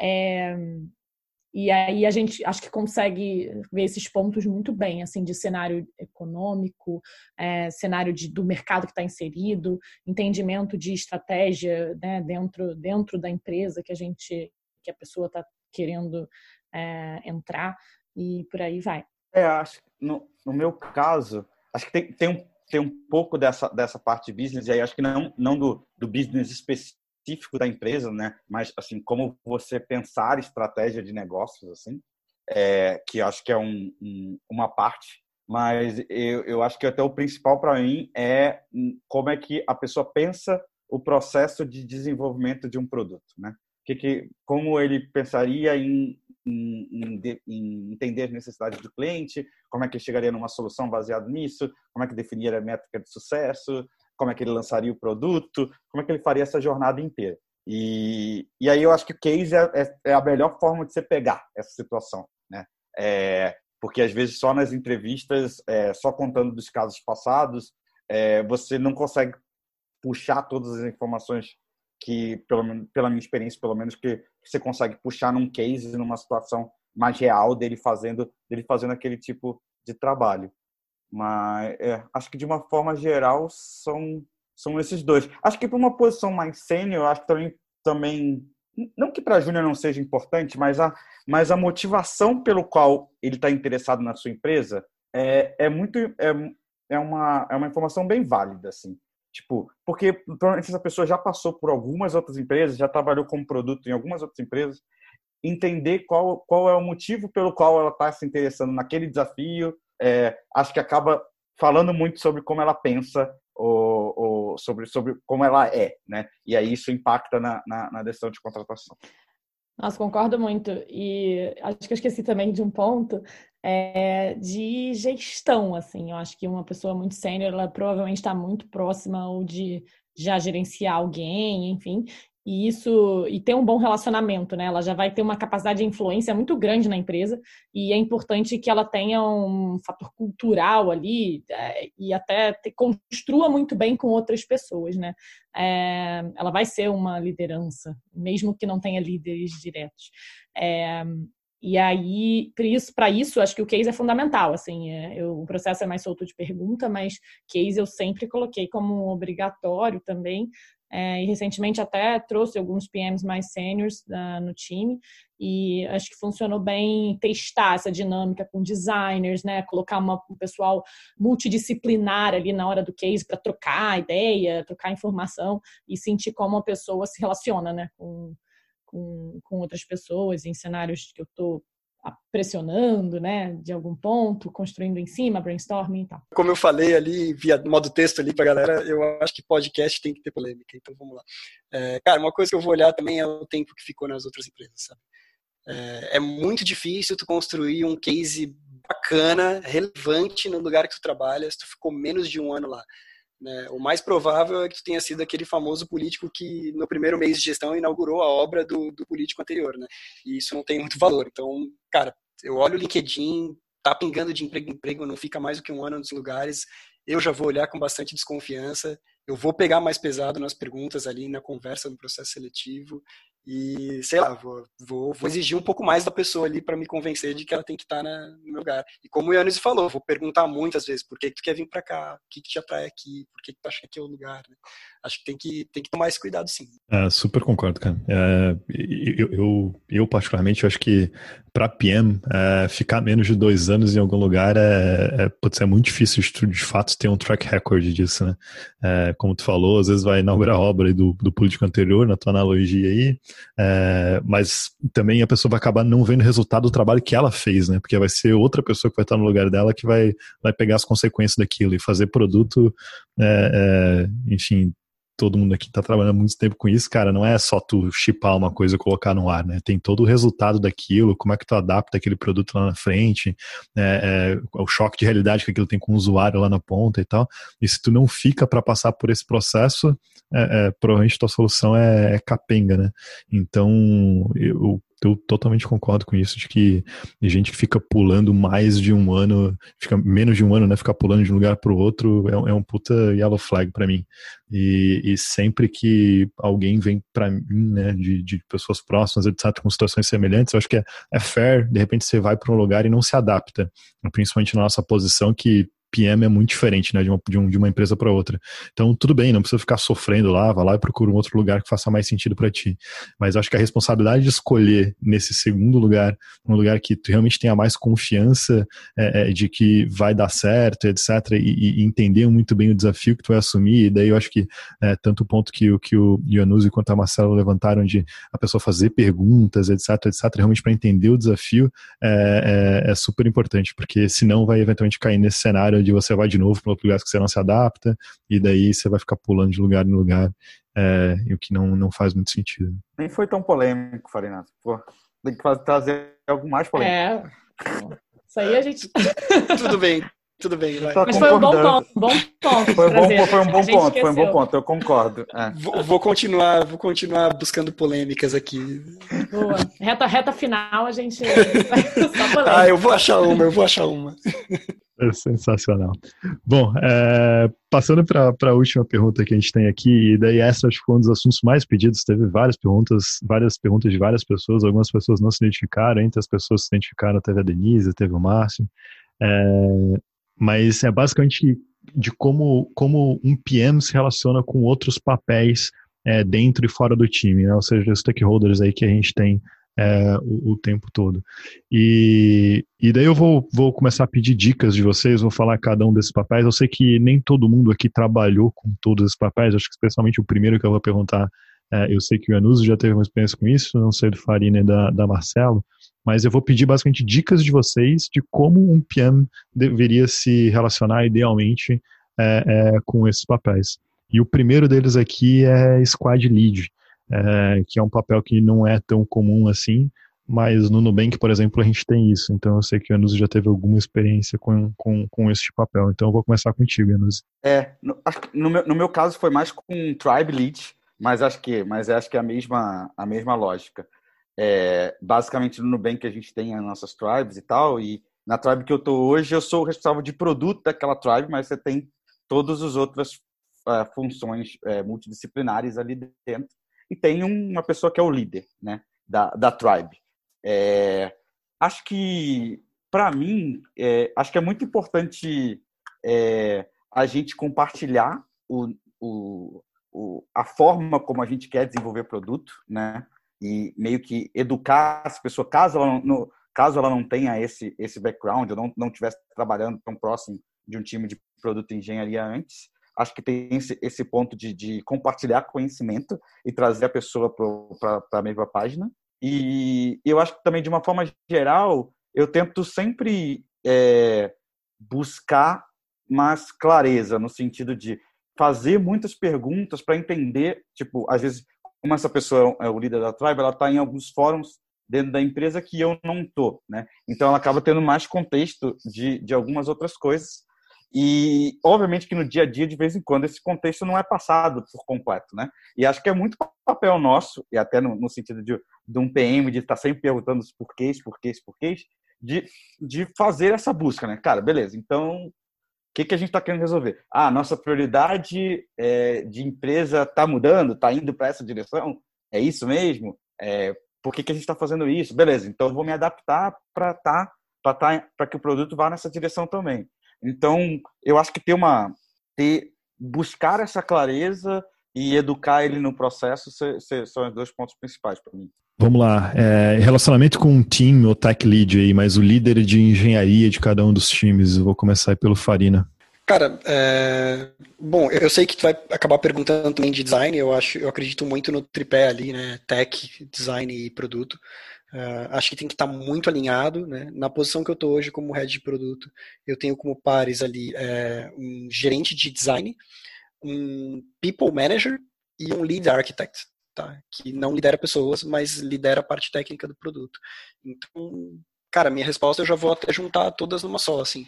Eles são meus pares, a gente tem que estar tá com uma relação mega azeitada, então a gente tem cerimônias recorrentes para conversar, tá? Eu, eu, converso recorrentemente, principalmente com, com os heads ali de, de design e people, né? É, porque, cara, qualquer atividade que eu vou fazer, qualquer coisa que eu vou fazer que influencie no clima do meu chapter vai influenciar para eles também, né?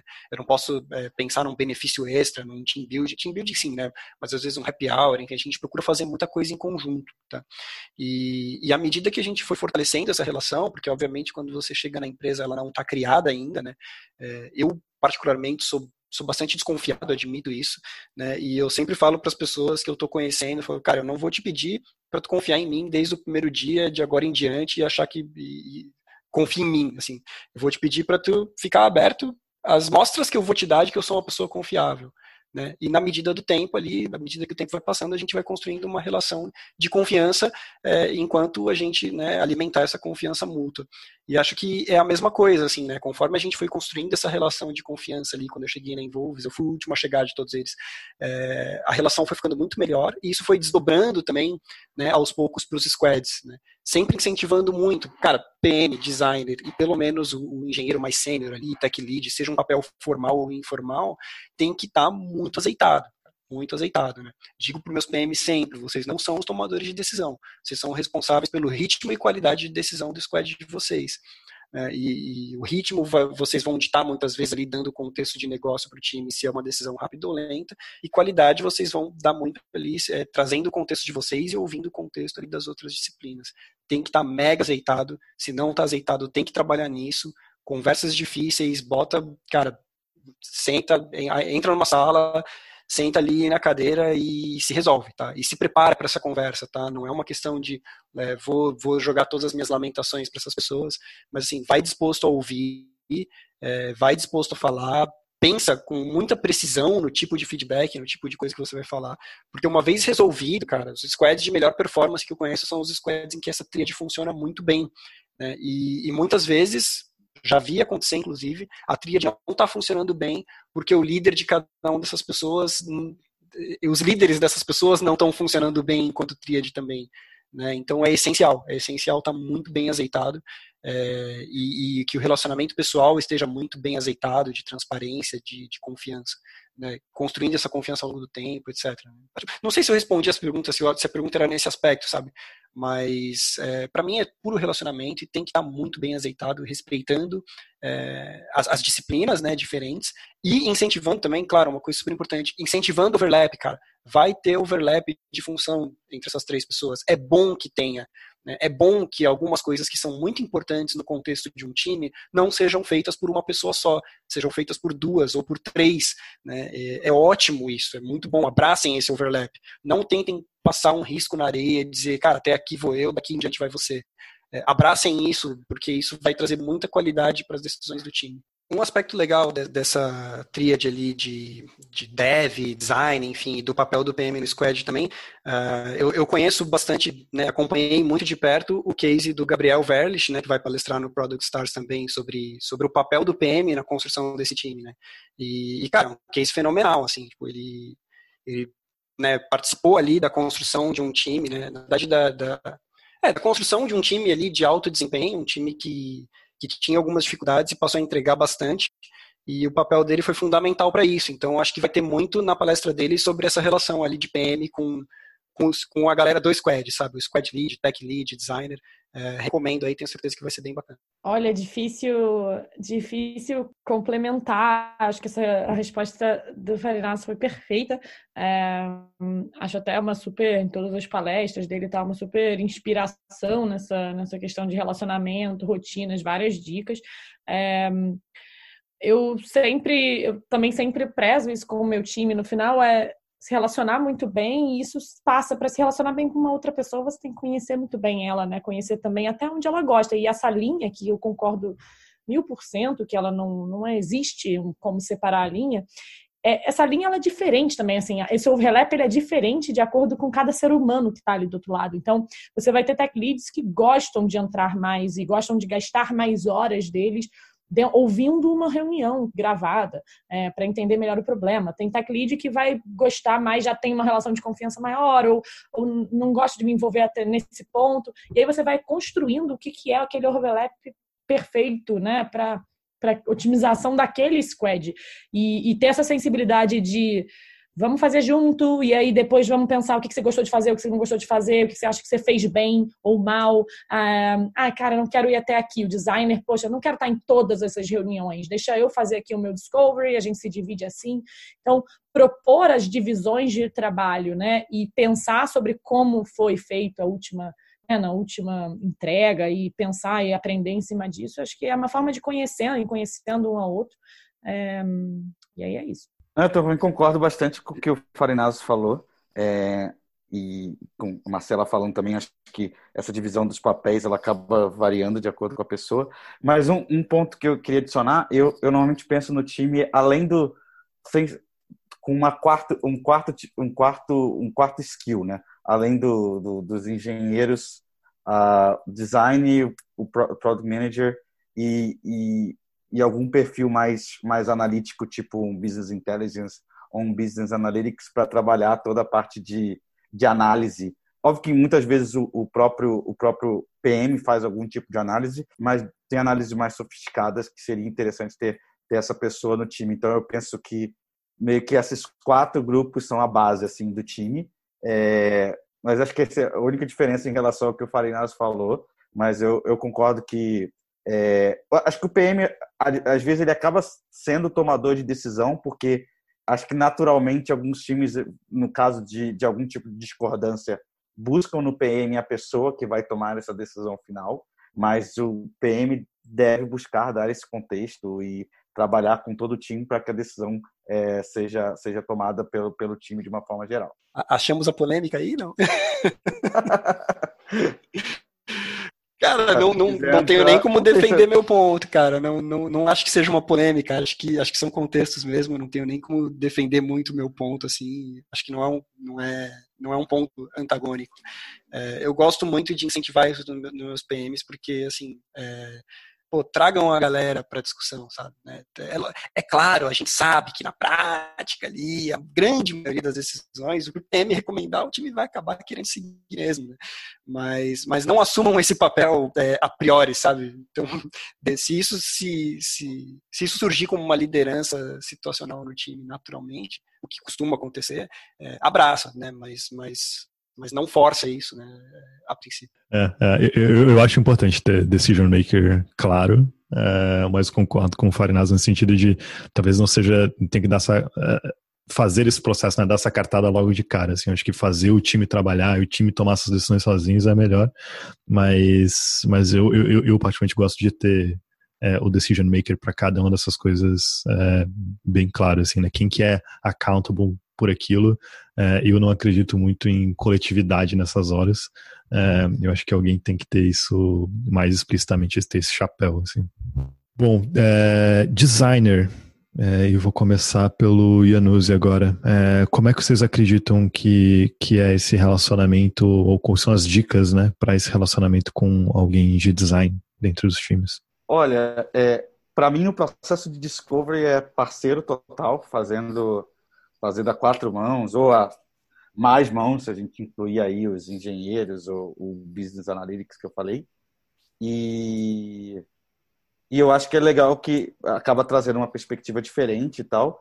Normalmente na parte da, da, da UI, assim, da experiência visual, eu deixo, acho que na linha do que eu, o, talvez até conectando com o que você falou, Spengler, acho que é, acho que nesse, nesse ponto eu sou, eu, eu, eu, eu como PM, eu dou sugestões mas a decisão final da, da experiência assim no, no, no, do produto é eu, eu deixo com, com o design, né? E no discovery acho que é, é mais uma responsabilidade compartilhada. Cara, acho que vale o mesmo caso ali, né? Do, do que eu falei da tríade, né? Não sei se, se tenho muito a complementar. Acho que tem mais treta PM designer do que PM tech lead, né? A gente sabe, porque fica aquela coisa de quem é o dono do discovery, quem é o dono do problema, quem é o dono da solução. Cara, para mim, os dois, né? É, acho sim que no fim das contas, algumas decisões vão ser do designer e outras vão ser do PM. Mas, assim, é, você tem que saber que quando você tá dando essa cartada de dizer assim, eu sou PM, vamos por esse caminho, ou eu sou designer, vamos por esse caminho, você tá gastando um capital social, cara, sabe? Então, assim, é, não é que você não pode fazer isso. Lá no fim das contas, você pode, né? É, a responsabilidade é sua, quem vai ser cobrado é você. Mas não gasta esse capital social logo de cara, sabe? Acho que é por aí. Agree. É, relacionamento com C-level e time executivo, etc. É, Marcela, como é que, que, quais são as dicas que tu daria para um PM se relacionar é, com esse tipo de público? É, duas. É, eu acho que um conhecimento, se você já não tem pelo seu background, enfim, de finance um pouquinho. Então, quando você está falando de C-level, eles vão buscar entender custos lucro de certas coisas, enfim, uma série de métricas. É, e aí busca o CFO da empresa, né? Ou, enfim, busca o pessoal da, de finanças para entender um pouco como funciona o seu business, é, para se, se familiarizar com algum termo que você não conheça também, busca cursos, sei lá. E, e eu acho que o mais importante é conseguir ter uma comunicação top-down, tá? É, eu vejo que muitos PMs não, não passaram por uma uh, enfim, consultorias estratégicas, né? Ou, enfim, passaram por empresas mais tradicionais onde você precisa de uma ferramenta um pouco mais assertiva de comunicação é, e concisa, né? E você chegar com mostrar a conclusão e depois, né? E building up. É, e eu acho que isso é algo treinável. Busca, minha dica que eu dou é busca alguém que, que trabalha em McKinsey, BCG, enfim, é, N consultorias bem, é, para com certeza devem ter amigos e, e tenta entender como fazem apresentações, né? Como que você você tenta passar isso e não é só apresentação PPT, tá, gente? É só é forma de falar. É, você não precisa nem ter um PPT, um documento, nada disso. Acho que isso pode ser bastante relevante, te diferencia, sabe? É, no momento de, de relacionamento com C-Level. Tô com uma cela, cara. Acho que finance, certamente, métricas de negócio, entender de negócio, tá? Acho que é, eu brinco que você tem que saber falar o idioma do C-Level, né? A gente que é middle manager ali, tá na metade do caminho, a gente tem que saber falar o idioma do squad e o idioma do C-Level, né? E, e, ainda fazer essa galera se conversar, né? É, então, muitas vezes me sinto um tradutor ali, sabe? Mas acho que é, é essencial, assim, entender como funciona a cabeça de um C-Level, né? Acho que vou, vou, até contar um exemplo aqui, né? É, no ano passado, a Involves uh, adquiriu uma startup, né, de, de, que era early stage ainda, enfim, uh, e era um produto que resolvia totalmente um problema do nosso cliente, né? E, e para os PMs, talvez você tenha, tenha é, para a cabeça de PM, assim, pô, legal, a gente, o cliente tinha esse problema, a gente comprou um produto em vez de fazer e agora ele resolve o problema. Né? Agora, pra, na cabeça do C-Level, cara, não, não foi o Discovery que fez comprar, sabe? É, tá, tinha, tinha muito mais relação entre aumentar a distância entre nós e a concorrência, agregar uma coisa para o nosso portfólio imediatamente e não daqui a um ano, não daqui a dois anos. Tinha, sim, um aspecto de acelerar a roadmap? Tinha. Tinha um aspecto de, de resolver uma dor do cliente? Tinha também, obviamente, porque sem isso você não para de pé. Mas o C-Level está pensando muito mais além disso, sabe? É, a gente não comprou uma feature que a gente podia ter construído. Né? A gente é, mandou uma mensagem para o mercado, a gente se diferenciou, a gente é, atualizou a nossa SWOT, é, porque agora a gente tinha uma, uma força nova em relação à concorrência, sabe?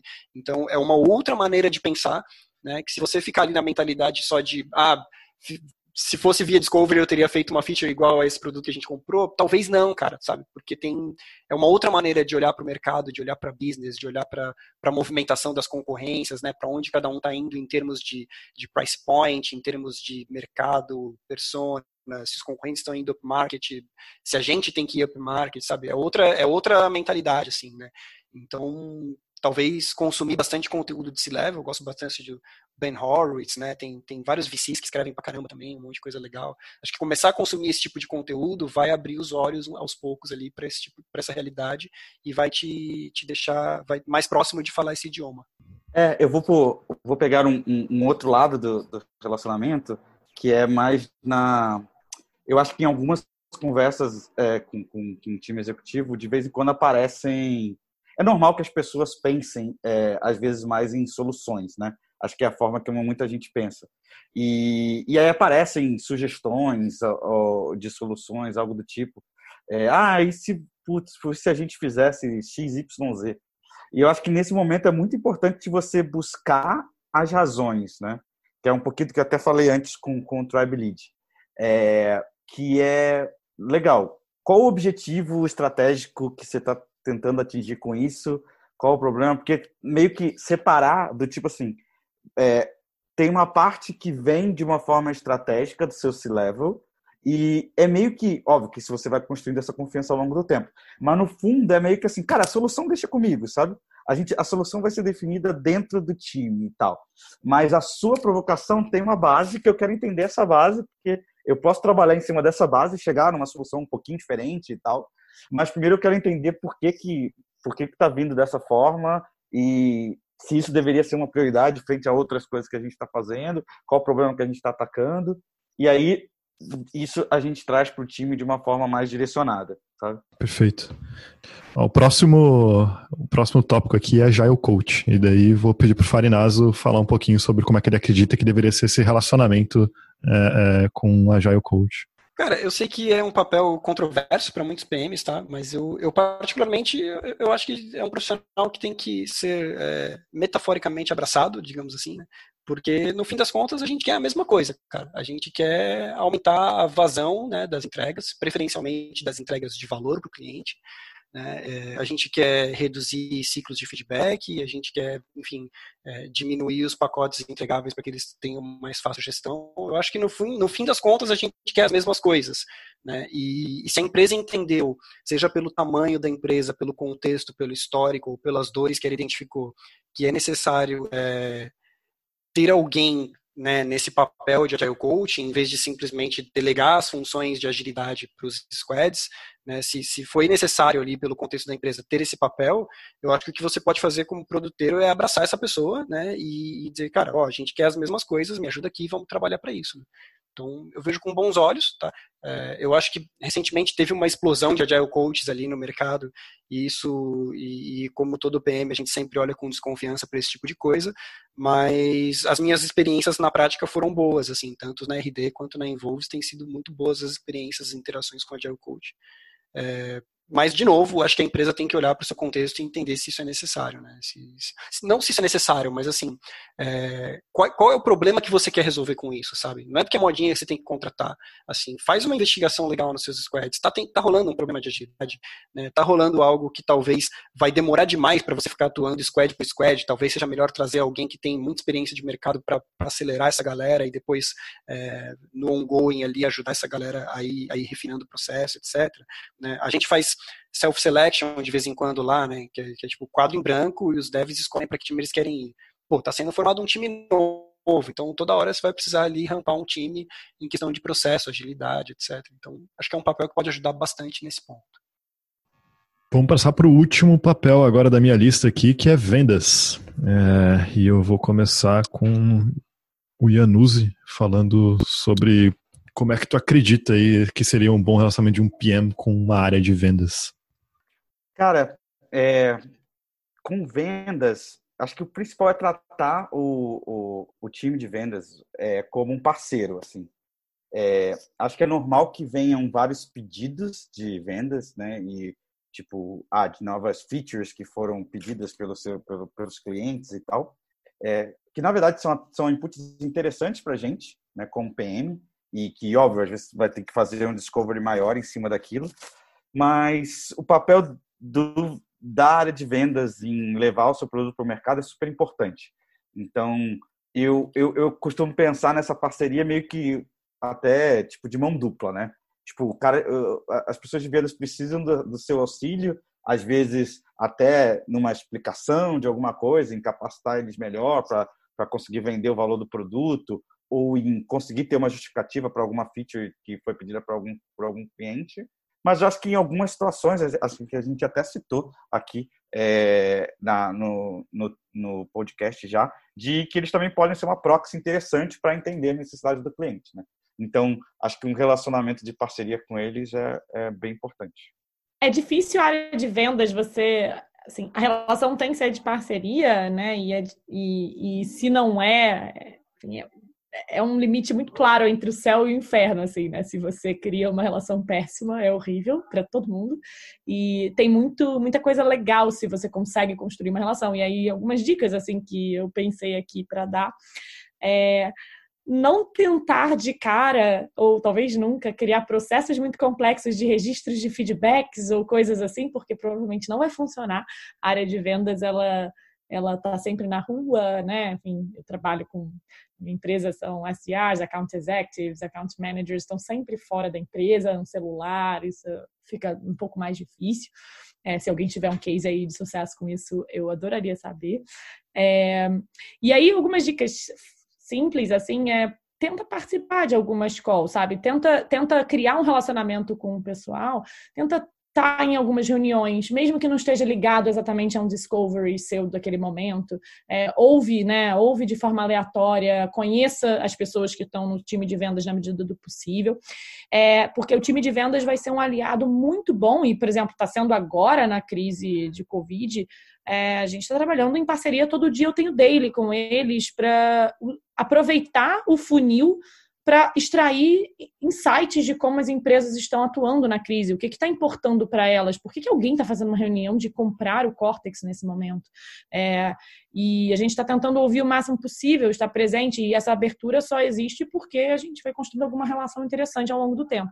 Então, ouvir reuniões é, e, e uma coisa que a Melissa falou no workshop dela, que eu estava lá, acho que vocês todos, talvez, é, que uma algo que chamou atenção, acho que num, num CPO ou um head de produto, era que qualquer reunião de fechamento, né, do trimestre ou do mês, não lembro bem, ele estava lá, é, só para estar, só para conseguir tentar ajudar de alguma forma, contribuir com alguma informação, pensar na melhor forma de vender, fazer o storytelling daquela, daquela venda para algum key account, alguma coisa um pouco mais relevante, e se mostrar disponível, assim, na medida do possível. Acho que são coisas interessantes. Cara, minhas experiências praticamente foram todas B2B, né? É, em alguns casos é, PME, em alguns casos Enterprise, né? Acho que para pequena e média empresa, quando está vendendo para pequena e média empresa, é, é, essencial entender os motivos de perda de negócios, né? Então, faz um bom trabalho ali de categorização, como o Marcelo falou, tem que ser fácil de preencher e fácil de ler, né? Porque o vendedor não vai ter tempo de ficar fazendo extensos relatórios ali de cada venda que perde. Né? Acho também essencial participar de reunião de venda, enfim, enfim, é, é um, é um bom momento para saber o que, que os clientes estão pedindo, né? É, porque geralmente, qual, qual que é o job to be done ali que o cliente manifesta primeiro? Qual que é a primeira dor que ele fala? Qual que é a primeira pergunta que ele faz sobre o teu produto, né? É, é legal participar e, e, ter esse tipo de, de insight, né? De, de informação. É, e de contrapartida, né, da visibilidade de para onde o produto está indo, né, o vendedor precisa entender também o que você está fazendo ali, né, é, explica para ele, né, se você não tiver um product marketing um sales enablement ou algo do tipo, né, esse papel na sua empresa, dá visibilidade, né, do racional daquilo que você está fazendo, né, e o quanto que aquilo pode ajudar o vendedor a fechar mais negócios, né. Eu sempre incentivo PMs ali nos e-mails internos que eles mandam a colocar ali é, vendedores, isso, é, esse lançamento que a gente vai fazer é bom para vocês por causa disso, disso, disso. É, customer success é bom por causa disso, suporte vai ajudar vocês nisso, sabe. É, eu, eu, comecei a fazer isso na RD e eu vi bastante, bastante resultado, né. Uh, e aí, acho que num contexto mais enterprise, aí, aí não adianta você saber motivo de perda de venda, né? O ciclo de venda é muito longo, então depois que você já perdeu a venda, é tarde demais. Né? Você tem poucos leads ali no pipe, perder um, você perdeu, cara. Né? É só daqui a 4, 5 anos ele vai abrir de novo a possibilidade de comprar alguma coisa. Né? Então, acho que aí é um envolvimento mais, né, participar de pilotos, né, participar das vendas complexas, enfim, é, participar das calls ali mesmo, né, é, antes que seja tarde demais, né, de preferência desde o começo. Né? Mas a gente está tentando implantar lá na Involves de que se tem um piloto, tem um PM responsável. Né? A gente faz alguns pilotos, às vezes de um, dois meses com o cliente, tem que ter um PM responsável para coletar informação. Né? É, e do, da, da, nossa parte também, da visibilidade de médio e longo prazo, da visibilidade do racional do que está fazendo. Né? E claro, naturalmente, né, cuidado com promessas, né, principalmente de prazos. Né? É, na hora elas confortam, mas depois aquilo vira um filme de terror. Né? Então, gente, é, não vale a pena você prometer um negócio que você não está seguro de cumprir e, e é uma é, é uma batalha natural, o vendedor quer prometer porque ele entende que aquilo vai aumentar a chance dele de fechar negócio, você não quer prometer porque você entende que isso vai aumentar a sua chance de ir para a rua, é, mas tem que, tem que tomar esse cuidado aí e chegar num meio termo. E se você não está chegando no meio termo com o vendedor, acho que é o caso de pedir para as lideranças se conversarem ali também, né? É, e delimitarem muito bem ali até onde a gente consegue ir. Né? É, não, só complementando, eu acho que assim, o, o, a situação talvez seja o, a, a, melhor que pode acontecer é quando você como gerente de produto, você consegue resolver alguma situação, uma necessidade do cliente, é, junto com o seu vendedor ou account manager, sem você precisar fazer nenhum tipo de desenvolvimento. Simplesmente que você combinou algumas possibilidades de configuração que, que já existia, ou talvez porque o, o, o, o vendedor não estava ainda com todo o conhecimento da, da, da plataforma disponível, e aí você consegue construir ali uma solução sem precisar construir. Acho que é putz, é, é, é um momento fantástico, assim. Óbvio que nem na maioria das vezes, muitas vezes isso não é possível, mas acho que quando acontece isso uma vez, você ganha uma, um, uma confiança e um relacionamento que, que vai valer por algum tempo. Nossa, total. Muito bom ponto. Animal, galera. É... Bom, para fechar a participação de vocês aqui, eu vou pedir para cada um dar dicas é, de livros, conteúdos, blogs, personalidades de produto é, para a galera aí que está interessada em product management, se aperfeiçoar, para entrar na área, é, conseguir é, absorver mais conhecimento. Então, vou começar pelo Yanuzi. E o que que tu tem de dicas? É, vamos lá. Nossa, o que que eu, o que que eu, o que que eu leio? Blog do Spengler, verdade. É, acho que eu leio mais do, do Mark Kagan e da, da Teresa Torres, acho que são os dois, dois principais. Como livro, acho que putz, já, acho que já foi indicado por praticamente todo mundo que passou aqui no, no podcast, mas para mim o Inspired ainda é o melhor assim para você falar de, de, do trabalho de product manager de uma forma mais ampla.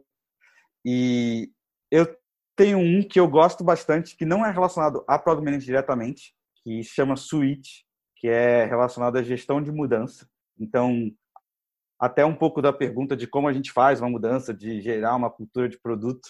É algo que eu já dei uma olhada, acho que tem um framework super legal nesse livro, é, acho que é Dan Health, o, o, o, escritor, que eu, que eu curto bastante. É, acho que são esses os principais. Ah, cursos são sempre legais também, não, acho que não, não, não vou citar os nomes aqui, mas acho que, é, principalmente para quem está querendo mudar para ser um Product Manager, é, fazer algum, algum, algum curso específico, é legal.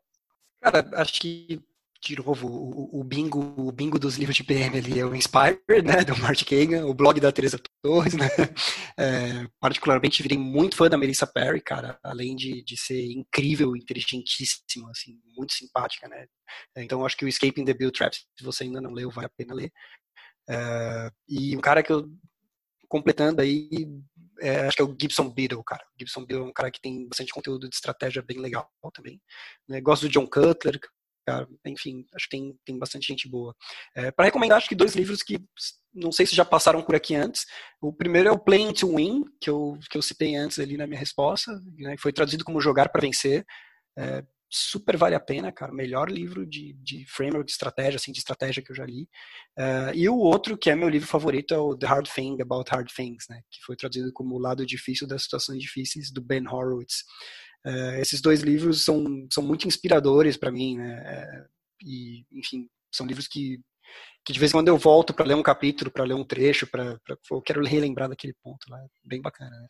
E de conteúdo brasileiro, cara, acho que, de fato, o os dois cursos que eu recomendo ali são da PM3, e se você quer liderar, obviamente, o workshop do Spengler, não é porque o podcast é do Spengler, mas é porque eu trabalhei com ele, vi o trabalho dele na prática e sei que o cara é muito bom. Uh, e, bom, aí, cara, acho que tem bastante gente legal aí no Brasil. Eu, fico com medo de, de, de, citar algum blog, algum artigo ali de alguma pessoa, esquecer nomes importantes.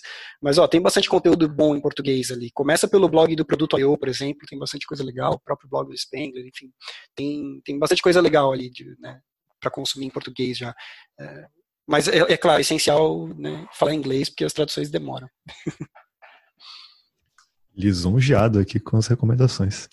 Marcela, as suas recomendações.